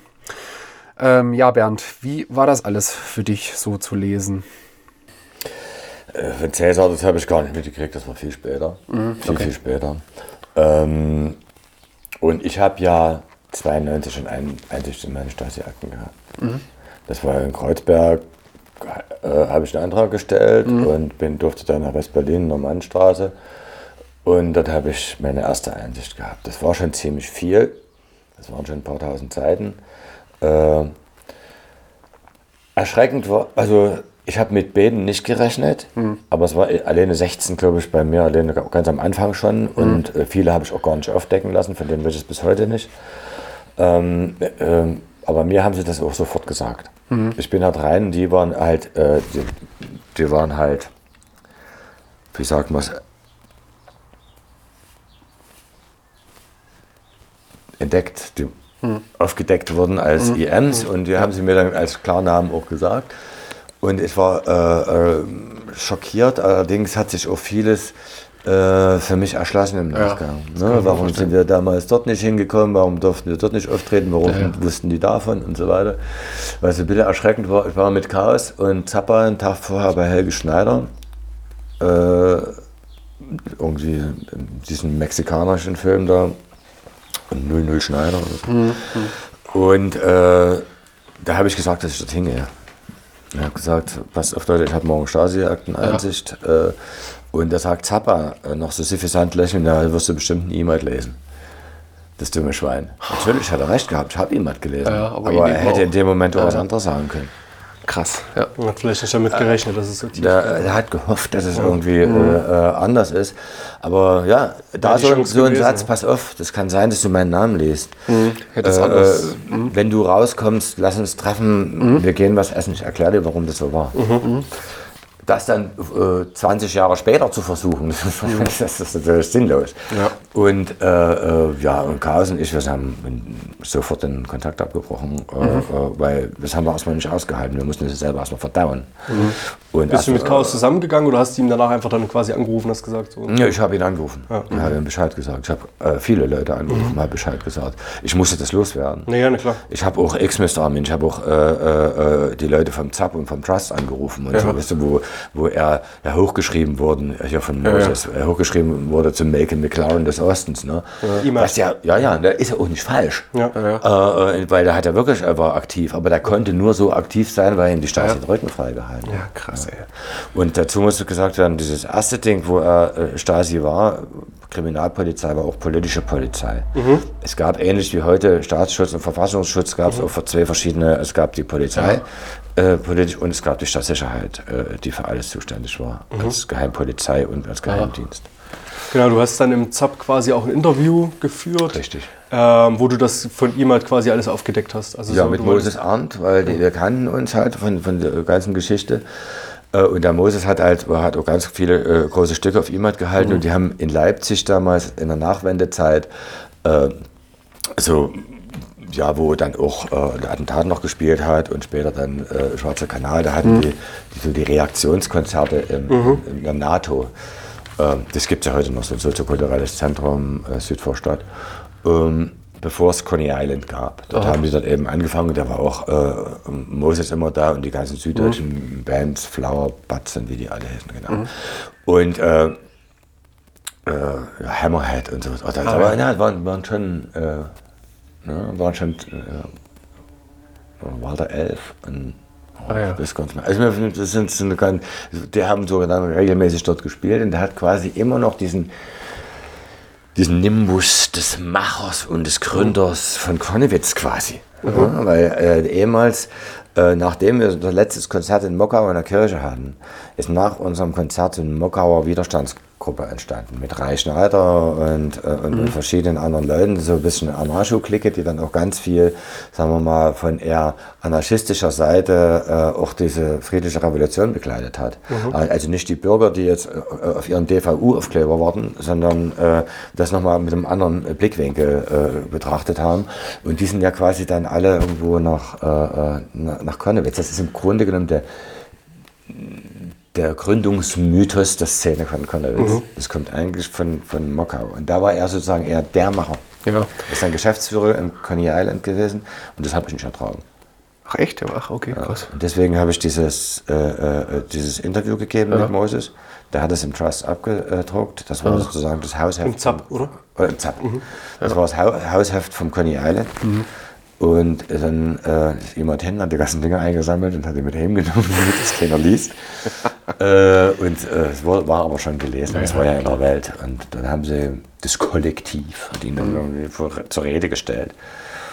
Und dann hat er mich tatsächlich nochmal aufgesucht. Ich wollte gerade fragen, hattest du, also gab es Gespräche irgendwie? Also mit äh, mit mit Zappa? Zappa ganz spät. Ja. Und der leugnet das nach wie vor, bis ihm äh, Schrammel irgendwann mal die, seine eigenen äh, äh, Akten unter die Nase gehalten hat, dass er Geld gekriegt hat und Aufträge angenommen hat und so weiter und so fort. Weil er hat ja keine Einsicht. Ja, ja. Als Stasi-Spitze kriegst Ah, du deine, okay. deine eigenen äh, Ach so. deine, kriegst du deine eigenen Unterlagen nicht. Deswegen konnte er das gar nicht wissen. Er hat immer noch gehofft. Ah, das ist so schäbig. Mhm. Ja, voll. Aber man kann das offen- offensiv angehen, Ja, ja, genau. normal damit Genau. umgehen. Äh, Imad hat das versucht, aber Imad war der größere Verbrecher, das muss man Mhm. ganz deutlich sagen. Also Zappa hat er aus der Angst und ach, das war alles unbequem Ja, ja. er wollte halt in Leipzig bleiben und nicht wieder in Harz ziehen müssen. Äh, und bei Imad, der hat James Bond gespielt. Ja. Und der hat Leute in den Knast gebracht. Und der hat Geld dafür gekriegt. Und der hat äh, gefordert. Er hat also nicht, der hat sich nicht anrufen lassen, der hat selber angerufen. Krass. War extrem aktiv. Äh, es gibt ähnliche Fälle noch von überzeugten Kommunisten in der Szene. Ian Berry aus Berlin und so. Und aber bei ihm war das wirklich, äh, war wirklich schäbig. Und der kam dann zu mir, Weihnachten war ich bei meinen Eltern von Berlin, das hat er irgendwie mitgekriegt, und dann klingelt's und da steht jemand vor der Tür. Ich, ich dachte, vielleicht von Glauben ab und dann, dann müssen wir reden. So, ja, okay, ist erstmal ein Einsatz. Und dann fing er an, naja, ich, ich habe immer auf uns aufgepasst und äh, ich, ich doch, habe doch immer unsere Band geschützt. Und ich sage, wer bist denn du? Bist du Gott, dass du über den einen so richten kannst und so richten kannst? Äh, Wer entscheidet denn, wer es wert ist, in den Knast zu kommen und wer nicht? Und wie, was glaubst denn du, wie du das im Griff hast? Äh, Also, äh, also wir haben uns dann unverstanden äh, sind wir auseinandergegangen. Äh, auf der, und er ist jetzt sozusagen im Coney Island aufge, aufgetaucht und hat gesagt, ich habe starke geredet, ist alles gut. Naja. Äh, Weil du ja nicht der Einzige warst, der von seinen Sachen betroffen war. Also demnach, so viele wie er kannte, da die Akten mit seinem Namen sind wahrscheinlich riesig. Also riesig, aber das kam, kam nur alles erst später. Ja. Das war das Erste. Das war's, du- und dann okay. haben die da gehofft, das war's. Und äh, die, die, die äh, vom Reichschneider, die Frau, äh, die hat ja dann als Wissenschaftlerin, als Historikerin in, äh, in, in der Stasi äh, BSDU-Außenstelle Leipzig in der runden Ecke, hat sie äh, ihre Diplomarbeit über OPK-Sternen geschrieben. Ah, okay. Und die hatte als Wissenschaftlerin alles ungeschwärzt. Ah, okay. Meine Akte, Akte von äh, Chaos, Akte Ja, ja. von äh, Rotz, Akte, äh, hatte die alle da. Und die hat sozusagen eine Arbeit geschrieben, die ist so, die, da steht alles drin. Und da ist sozusagen auch dieser ganze Werdegang zu sehen über Jahre. Krass, ne? Und das war auch, das war, ging ganz schön an den Nieren. Als sie zum Beispiel in der, äh, Chaos interviewt hat, da ist sie in Tränen ausgebrochen und das hat dann sogar da- dafür, dazu geführt, dass sie dann Ray Schneider geheiratet hat. Und dann Texter und Button, Buttonmaler. Krass. Das heißt, Zappa war auch bei den jetzt den Lattentat-Konzerten gar kein. Zappa hat bei Laden Ach, nicht, der war nur stattgefunden. Wutanfall, ja, mal Der hat da nicht stattgefunden. Das war schon früher bei Wutanfall. Ja. Ja, verrückt. Genau, das, du hast es auch ganz gut erklärt. Das ist dann ja auch so sehr, wir hatten das im Gespräch mit, mit Schrammel und Uli auch schon, dass nicht IM gleich IM ist und dass die äh, ja, verschiedene, verschiedene. Es ist natürlich spannend, wenn so viele, so viele Sachen um El-Attentat rum waren. Hast du da noch andere, die euch irgendwie schwer belastet haben oder also noch mehr dann aufgedeckt? Oder weil man, man hört über Fima und Zappa sind immer so diese bekannten Beispiele. Und aber Ja, weil sie jetzt direkt in Bands waren. Genau. Es waren ja viele Bands davon betroffen, auch, auch nachher von der nächsten Generation oder dann parallel in Berlin die Firma oder also ähm, Da, da waren ja viele Bands betroffen. Deswegen darfst du die Leute, die es in der Band waren, nicht komplett verurteilen, weil Ja, ja. der zwei Leute bei der Stasi waren, war bei uns auch so. Ja. Ne? Und äh, man muss halt nur äh, im Nachgang klar damit umgehen. Geworben wurde ich auch für die Stasi. Ja. Und viele von uns wurden für die Stasi geworben. Äh, Ich bin, ich mache drei Kreuz von Halleluja, dass ich damals stabil geblieben bin. Und es bleiben nun mal nicht alle gleich stabil. Und äh, das gehörte auch zu den Zersetzungsmaßnahmen damals von der Stasi, einfach zu behaupten, die Leute hätten unterschrieben oder wären EMs. Und da wurden Gerüchte gestreut. Ja. Und das, äh, die, von denen wir es vermutet haben, dass sie Spitzel sind, das Wort EM haben, kannten wir damals noch nicht, haben wir erst danach gelernt, äh, dass sie Spitzel waren, die waren es alle nicht. Und da waren, und es waren manchmal ganz schüchterne, ruhige Leute dabei, die wir gar nicht so ernst genommen haben, die total standhaft waren. Und äh, so eine Großfressen wie jemand waren eben dabei. Also das, äh, es, es ist sehr unterschiedlich. Und es gab auch welche, die haben einfach nur Kacke gemacht. Und dann haben sie die erpresst. Und haben gesagt, pass auf, entweder du kommst jetzt hierher oder da drüben sind die Gitter, da kommst du dort, äh, da kommst du da und dafür und dafür in den Knast. Und die haben dann irgendwie falsche Berichte geschrieben. Die haben einfach irgendwelchen Müll zusammengeschrieben. Ne? Ich will jetzt da nicht entschuldigen, aber es gibt total verschiedene, das kann man nicht über den Kamm scheren. waren ja auch die Repressionsmaßnahmen teilweise völlig, die klingen ja heutzutage völlig absurd. Also einige zugezogen haben mir dann gesagt, okay, du musst dann zurück in deine alte Stadt, kriegst eine Arbeitsplatzbindung, kriegst Berlin-Verbot, Leipzig-Verbot, gab es ja auch alles. Also das kann man sich ja heute schon äh, schwer vorstellen, sowas. Ich habe dir vorhin erzählt, wo, wo ich mit Chaos nach Prag bin oder wollte. Und wir durften nicht und sind dann in Dresden geblieben. Und der Kumpel, der mit uns drüber ist, war ein ganz, ganz enger Freund von Chaos und mir. Eule hieß der, langhaariger. Äh, der, der kam, wie heißt der, die Stadt mit N im Harz? Sachsen-Anhalt, äh, Nordhausen. Nordhausen. Nordhausen. äh, Hm? Thüringen. Ah, Thüringen. Das ist für mich alles. ja, ja, ja, das äh, ah, ich dachte, das wäre Sachsen-Anhalt. Also in, in, in, Nordhausen. Und der musste zurück nach Nord Nordhausen und hat Leipzig Verbot gekriegt. Und der hat aber eine Freundin in Leipzig, der hat sich, der hat sich vergaßt. ja. Der hat sich in Leipzig umgebracht. Also ich glaube ein Jahr später, nachdem wir dann nach Prag reisen wollten. Also die, ich habe auch eine ganze Reihe von Leuten, die mittlerweile äh, äh, tot sind und der Haupttodesursache ist äh, Selbstmord. Ist der Selbstmord. Ja, es ist äh, die DDR hat eine, eine sehr hohe Selbstmordrate, vor allem unter Jugendlichen, so bis Mitte 20 Auch im. Nachgang. Auch im Nachgang. Leute, die, die, die es nicht, nicht verkraftet haben, ne? Ja. Also ganz, ganz viele Probleme seelischer Natur hatten die ganzen Mädchen, die im Knast waren oder Frauen. Also ob das Jana oder Meta von Namenlos sind oder ob da an, andere Leute aus der Szene waren, die haben das über die vielen Jahre auch nicht. Und es gab auch Kritik damals bei diesem Film Too Much Future, da nochmal so in die Tiefe zu gehen, weil, das, äh, weil das Wunden aufreißt. Ja, ja. Also das sind so Sachen, die hast du irgendwie zugedeckt, die hast du, da hast du Ja, was draufgeschmissen, auch nur nicht drüber nachdenken, dass du das dort vergraben hast und dann, wenn du es wieder ausgräbst, findest du es wieder. Ich habe das einmal gemerkt, dass ich in, in Hamburg in meinem Knast war. Der stand mal zum Verkauf, der ist leer. Okay. Und da haben sie zum Tag der offenen Tür uns die BSDU von Sachsen-Anhalt Außenstelle hat uns eingeladen. Und wir sollten den Besuchern, die den Knast sehen wollen, Führungen machen. Als ehemalige Gefangene. Und du kanntest ja aber nur so ein ganz kleines Ja, Stück. ja, ja. Weil du bist ja nur auf dem Gang hin und her und dann bist du mit dem Bus geholt. Dann, aber wie riesig der Knast war, so habe ich doch das gesehen. Mhm. Und dann bist du da, in den, kommst du in den Knast rein und kommst in deine Zelle, wo du äh, äh, gesessen hast siehst dann dort das Nassteil und dann darin, da kommt alles wieder. Jeder Schritt, auf einmal erkennst du jede Türklinke wieder. Du erkennst, du weißt genau, wie viel Meter es von, von wo nach wo ist. Äh, da kann man sonst wie resilient und stark sein. Äh, du hast diese versteckten Dinge. Ja. Also Verdrängungsmechanismen, ja klar. Das, äh, Schrammel sagt ja auch oft, dass Uli und er auch Leute begleiten zum, zum Lesen der Akten.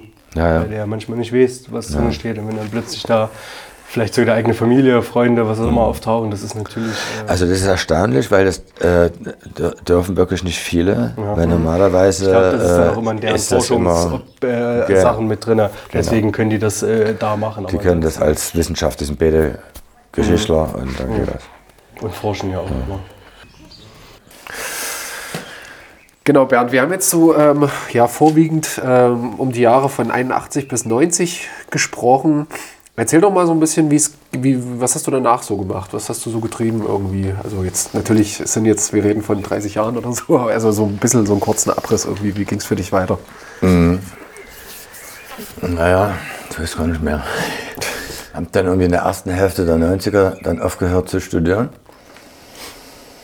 Weil es wurde mir einfach zu viel. Berlin war völlig chaotisch. Es war äh, absolutes Durcheinander. Ja, und dann kam das mit Hoyerswerda und, und äh, dieser, auf, äh, dieser Überfall auf diese Vertragsarbeiter aus Mosambik und dann später auf das vietnamesische Hochhaus, auf das Sonnenblumenhaus da in, in Lichtenhagen. Und da habe ich gemerkt, pff, Ja. wi- wieder abhauen. Ähm, war ein ganz komisches Gefühl. Habe das tatsächlich, hatte dann Freunde, in, in, äh, Schweizer Freunde in San Cristobal de las Casas, das ist in Chiapas in Mexiko. Und dort hätte ich in so einem äh, Restaurant, vegetarischen Restaurant mitarbeiten können. Und dann hätte ich, wäre ich halt Mexikaner geworden. Ja. Aber äh, ja, habe dann das Studium abgeschlossen, habe dann noch eine Naturkostausbildung gemacht, Einzelhandelskaufmann Naturkost. Okay. Weil also in der Zeit, wo ich das Geld verdienen wollte, da war ich in, im Elsass, in Meißental in Frankreich, habe dort gearbeitet für einen Künstler Balkenhol, hab ich, da haben wir das entschlossen, da habe ich gedacht, scheiße, das ist ja auch ein Haus. Ja. Ich arbeite jetzt irgendwie äh, als Bauarbeiter für den. Das war so eine, Ja. als ich das Studium dann äh, stillgelegt habe. Und dann ist mir eingefallen, dass das Haus in Kittlitz hier steht. Und dann habe ich gesagt, okay,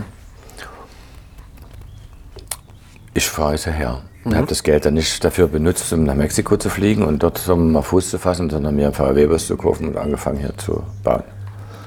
Und diesen Naturkostlehrgang habe ich gemacht, um hier einen Bioladen aufzubauen. Aber völlig naiv, weil die Leute hatten gar kein Geld. Bioladen ja. kannten die ja gar nicht. Das wäre heute vielleicht eine Maßnahme. Damals vollkommen naiv. Aber es war halt so. Und dann bin ich aufs Land gezogen. Und das war auch gut so, weil kurz danach gab es diese Unruhen in Chiapas, wo, sich, äh, wo dann etliche auch erschossen worden sind äh, von, äh, bei diesen äh, Zapatistenaufständen. Äh, und da, wer bist du dann? Du bist, ja- bleibst ja dort in Gringo, sprichst kein Wort Spanisch, was hab ich da dort zu suchen? Wo stehst du dann? Bist du dann bei den Indianern, bist du bei den Latinos, da stehst du irgendwo dazwischen. Ich bin ja auch kein. Ja, und das war, war eigentlich ganz gut so, dass, dass, dass dieser Kelch an mir vorübergezogen ist. Neue Sprache musste ich hier auch lernen. äh, Habe ich bis heute noch nicht richtig verstanden. Aber, und auch hier bin ich noch teilweise Gringo, das ist schon so. Das ist krass. Aber ich denke, es ist auf der ganzen Welt ein bisschen so. Ja. Also wenn ich jetzt irgendwo in Irland in irgendein katholisches Dorf ziehe, da wäre ich wahrscheinlich bis zur dritten Generation Gringo äh, sein. Ne? Und, ja, aber ich lebe jetzt hier seit Mitte der 90er, habe diese ganze Nazi-Scheiße in den 90ern mit den Kameradschaften hier richtig ausgebadet. Also das war ja tatsächlich so, dass ja jeder zweite Jugendclub irgendwie White Smashers, Odins Legion oder sonst irgendwie hießen. Ja. Ähm, hatten ihre Fußballturniere und alles und äh, ja, wie gesagt, als Fremder. Ja. Und dann noch nicht einordnbar. Ja, ja. Weil hier konnte alles passieren. Hier war reisende Gesellen auf dem Dach, die, die, die hier gebaut haben. Am nächsten Tag äh, war eine Clique Skinheads aus, aus Dresden da. Einen anderen Tag war, waren sie äh, äh, Wagenburg, äh, Leute aus Leipzig mit, mit Dreadlocks bis zum Arsch. Die konnten das überhaupt nicht einordnen. Und ja, und äh, haben mich dann auch ganz schön unter Druck gesetzt hier. Und als dann zwei, drei so Sachen vorgefallen sind mit richtigen Körperverletzungen, dann bin ich ja auch in die Öffentlichkeit gegangen. Ja. Und seitdem arbeite ich eigentlich auch in dem Bereich äh, äh, Zivilgesellschaft, äh, also Stärkung Zivilgesellschaft, Demokratiearbeit etc. Ganz lange in der Jugendarbeit auch gewesen. Äh, über so ein soziokulturelles Zentrum als Träger. Lange. Ja. Du musstest immer irgendwas tun, damit gesellschaftlich irgendwie besser wird, so wahrscheinlich irgendwie oder so. Ja, irgendwie hat man so eine Macke da. Also das ist wahrscheinlich, wenn, ich werde öfter mal gefragt, bist du noch Punk? Nee, natürlich nicht äh, in dem Sinne wie damals, aber äh, bestimmte Verhaltensweisen, äh, be bestimmte, bestimmte Kompromisse nicht mehr nicht Ja, mitzumachen. bestimmte Werte hat man einfach so. Ja, genau, diesem- genau. Ja, bestimmte gibt man auch auf. Also man entwickelt sich natürlich auch weiter. Das wäre ja. schlimm, wenn, wenn man es nicht würde über 40 Jahre. Ne? Aber ja, das sieht man auch, wenn wir uns treffen, so untereinander. Das sind Mhm. schon verschiedene Lebenswege, die, die wir haben, aber am Ende Irgendwas wir verbindet Ein. Stück weit nimmst du ja die Weltanschauung, ändert sich, also bleibt dir viel da, das Offene. Und vor allen Dingen diese Attitüde, gell? Man, man, dieses ganze DIY, was man mal gelernt hat, ich glaube, das ist schon gar nicht so schlecht.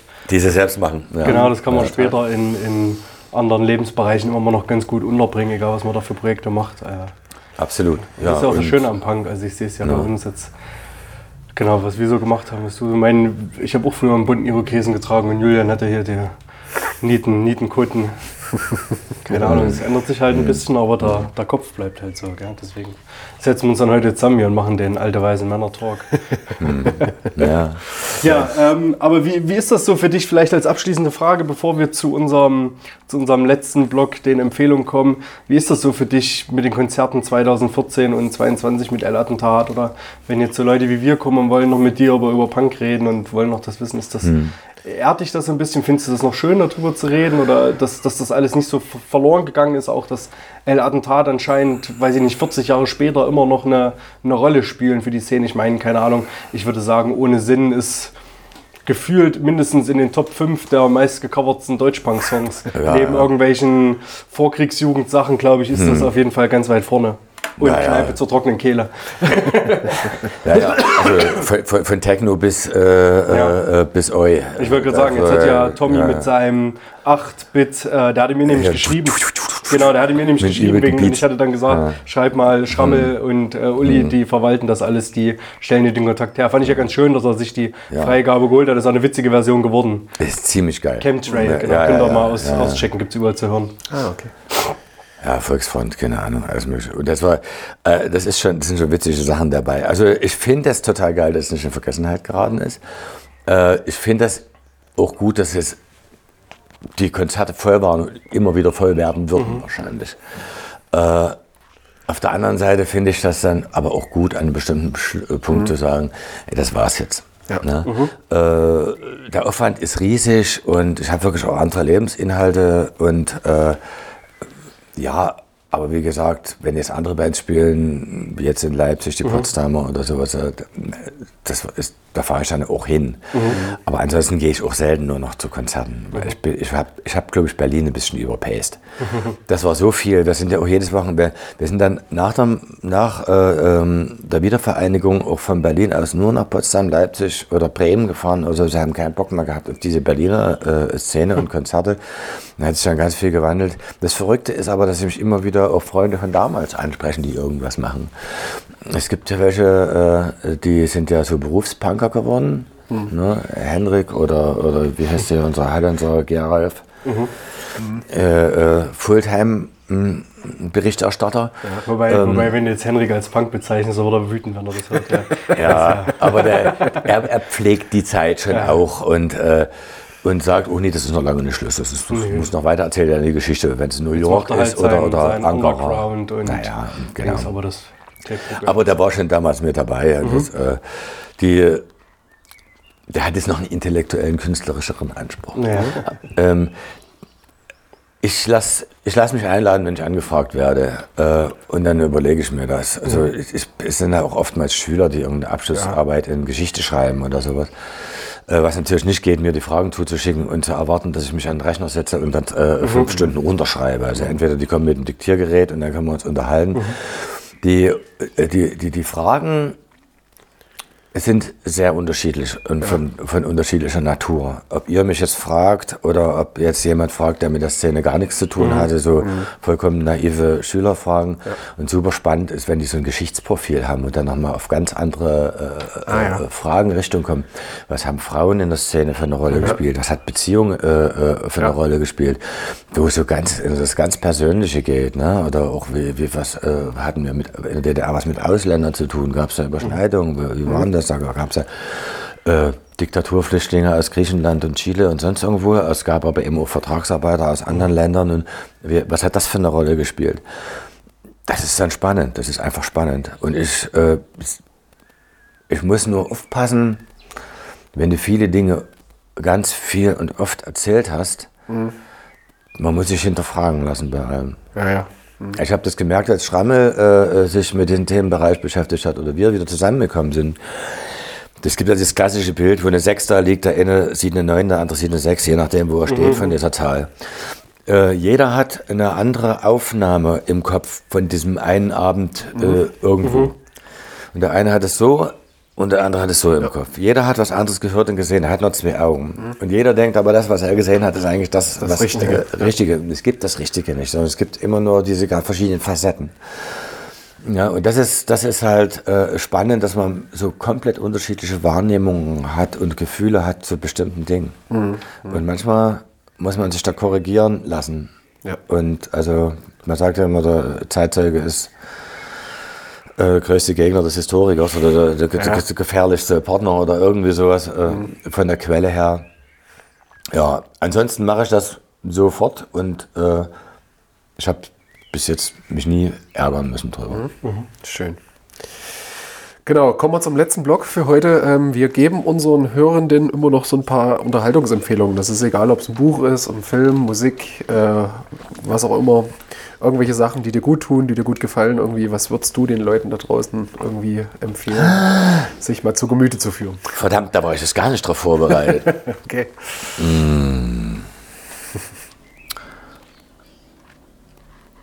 Wenn nicht, mache ich, fange ich an. Fang an, kurz, ja. da kannst du noch kurz drüber Na, nachdenken. Ja, mach du mal. Ich, Ich habe gerade ähm, den äh, Reflektor-Podcast äh, entdeckt und zwar die Folge mit Jens Rachut.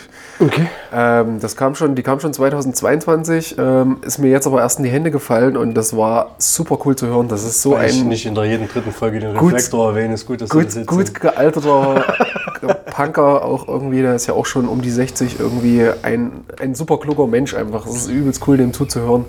Und ich habe daraufhin dann all seine Bands mal wieder gehört, so Blumen am Arsch der Hölle angeschissen, irgendwie Oma Hans, diesen ganzen Graben, was der gemacht hat, was ja auch immer total besonders und eigen war.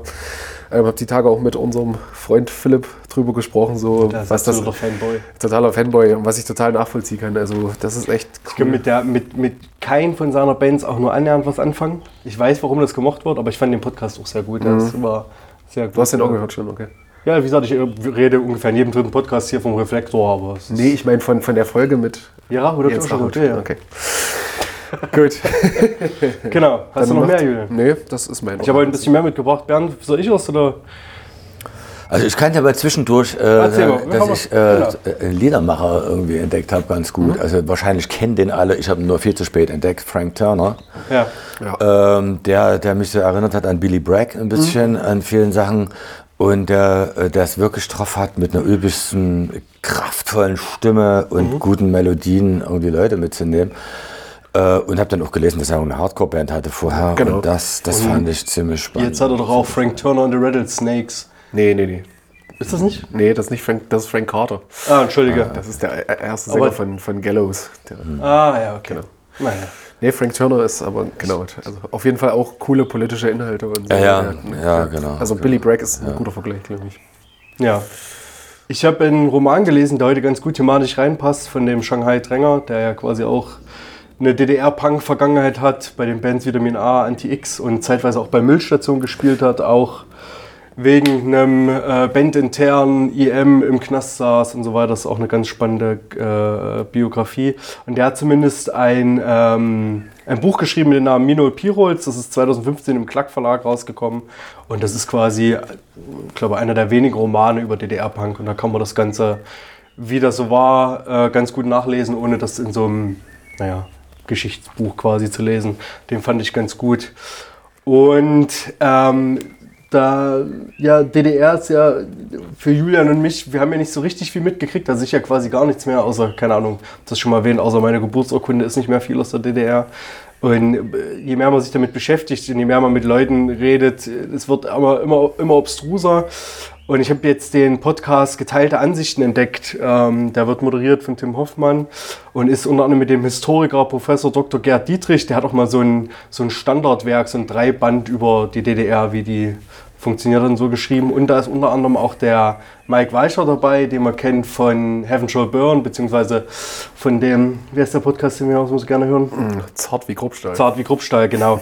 Und der hat ja auch zu äh, promoviert zu Kunst und Dings, ich krieg's nicht mehr zusammen, der ist auch egal. Und die sprechen so ein bisschen darüber und die klären so ein bisschen den Aufbau und vor allen Dingen auch so ein bisschen den Werdegang. Die DDR hatte ja auch verschiedene Phasen und erklären das auch. Der Moderator stellt auch immer sehr viele naive Fragen und das wird, also für jemanden wie mich ist das ganz gut, ganz gut verständlich, kann ich also nur empfehlen.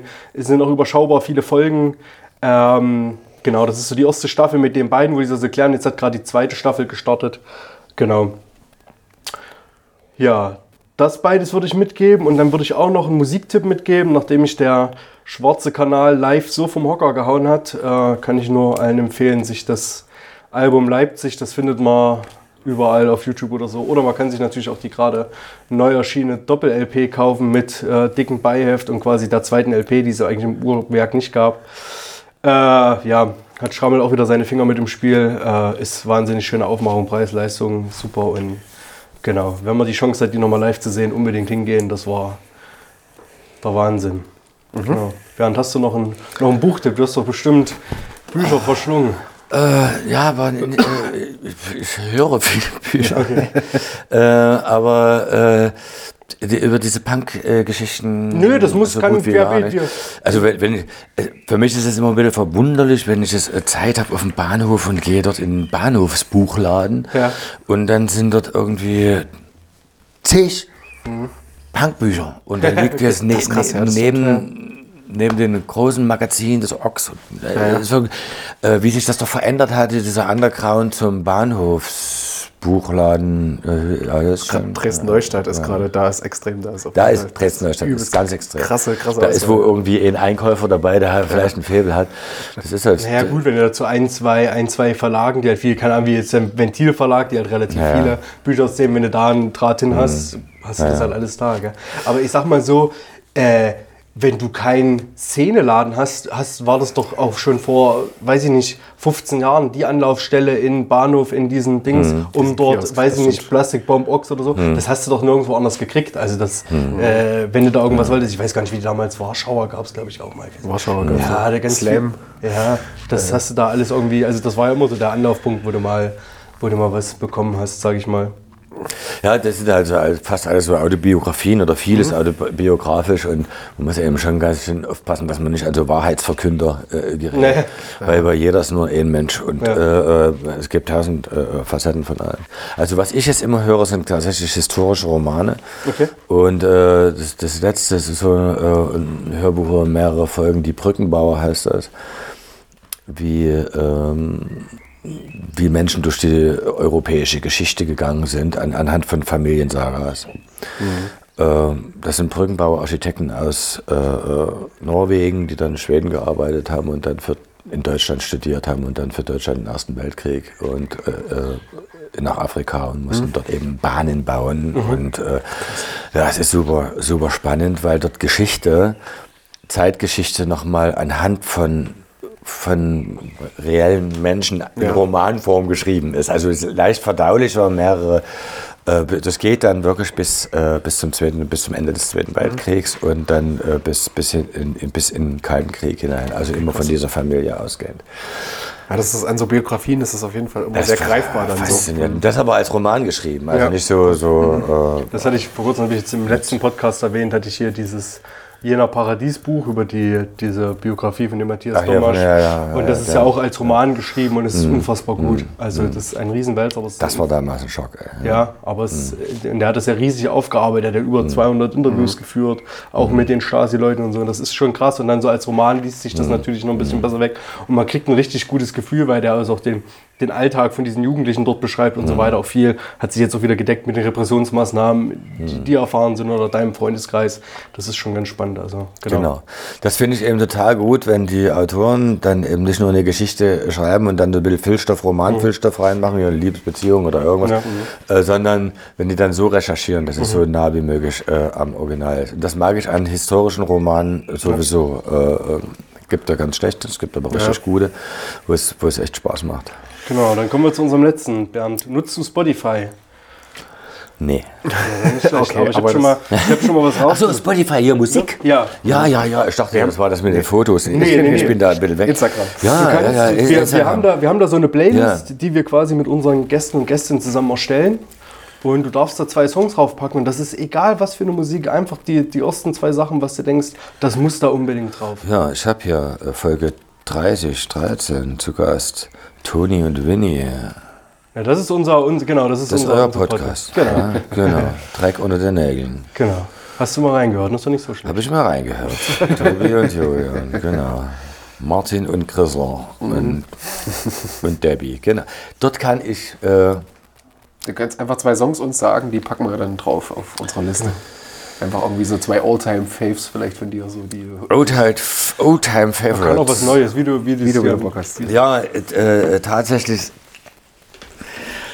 würde ich wirklich äh, äh, Stranglers Nices Lise. Nices Lise. Der ist aber auf den, such mal einen anderen drauf, weil der ist 100% schon drauf, weil den 100%ig Henrik drauf hat. Okay, äh, Da gehe ich fast, gehe ich fast, äh, ich glaube genau denselben hat er auch drauf gepackt, weil das ja auch abgeleitet ist für seinen DJ. Buzzcocks, I Fall in Love with Someone. Ja. Geil.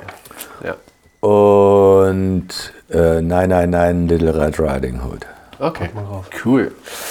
Julian, Ich pack, äh, ich habe es nicht rausgesucht vorher, aber ich pack auf jeden Fall zwei Rachut-Songs drauf. Einmal Blumen am Arsch der Hölle, einmal angeschissen.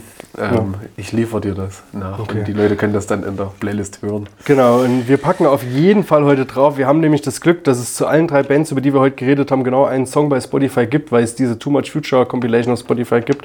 Deswegen kommt quasi Wutanfall mit Messestadt Punk, El Attentat mit Friedensstaat und Hau mit Schlag doch zu da drauf. Und ähm, ja, das reicht, glaube ich, von mir auch heute.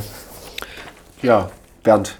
Vielen, Vielen Dank. Dank. für deine Zeit. Das war Ja, super, super vielen Dank für euer Interesse. ja. Genau. Und du hast auch die letzten Worte. Du darfst jetzt den Hörenden noch was mit auf den Weg geben, wenn du möchtest. Vielleicht hast du noch einen Tipp, eine Weisheit oder einen Witz. Ja, Weisheiten hat schon genug verteilt. Da, äh, da, kommt, da kommt nicht mehr viel. Das überlasse ich anderen. Äh, äh, nee, aber ich freue mich, dass er da war, dass das, äh, dass das Interesse noch da Ja, ist. ja. Mhm. Ich finde das wirklich erstaunlich. Weil es, ich wäre nächstes Jahr 60, das ist nicht wirklich wichtig, aber äh, wir reden über drei Jahre oder drei, vier Jahre in Leipzig. Ja. Ja, später war nach Berlin, da war immer, aber im Grunde genommen prägend fürs ganze Leben Total krass, waren diese drei, vier Jahre. Und für die ganze Szene. Für eine ganze Szene. Und was, was ich total, was ich so als, für mich als Lebensgefühl äh, äh, Gefühl mitnehme, Ah, Menschen, die ich in dieser Zeit kennengelernt habe, die sind so selbstverständlich Freunde, mit denen muss ich nichts erklären. Denen muss ich nicht erklären, warum ich was politisch mache oder nicht mache. Oder Ja. Das ist alles ein absolutes Selbstverständnis. Und äh, das ist, glaube ich, nicht immer so. Bei uns ist es, bei mir ist das glücklicherweise so. Ja. Und ich bin total froh, dass, äh, äh, dass die Fäden dort nicht abgerissen sind. Dass wir uns dann immer noch kennen. Cool. Ja. Das ist so ein schönes Schlusswort. Super, Schlusswort. Dann genau. sagen wir Tschüss. Ciao und vielen Tschüss. Dank. Bis zum nächsten Mal. Ja, danke fürs Zuhören. Genau. Perfekte Symphonies Aus eurer Musik scheiße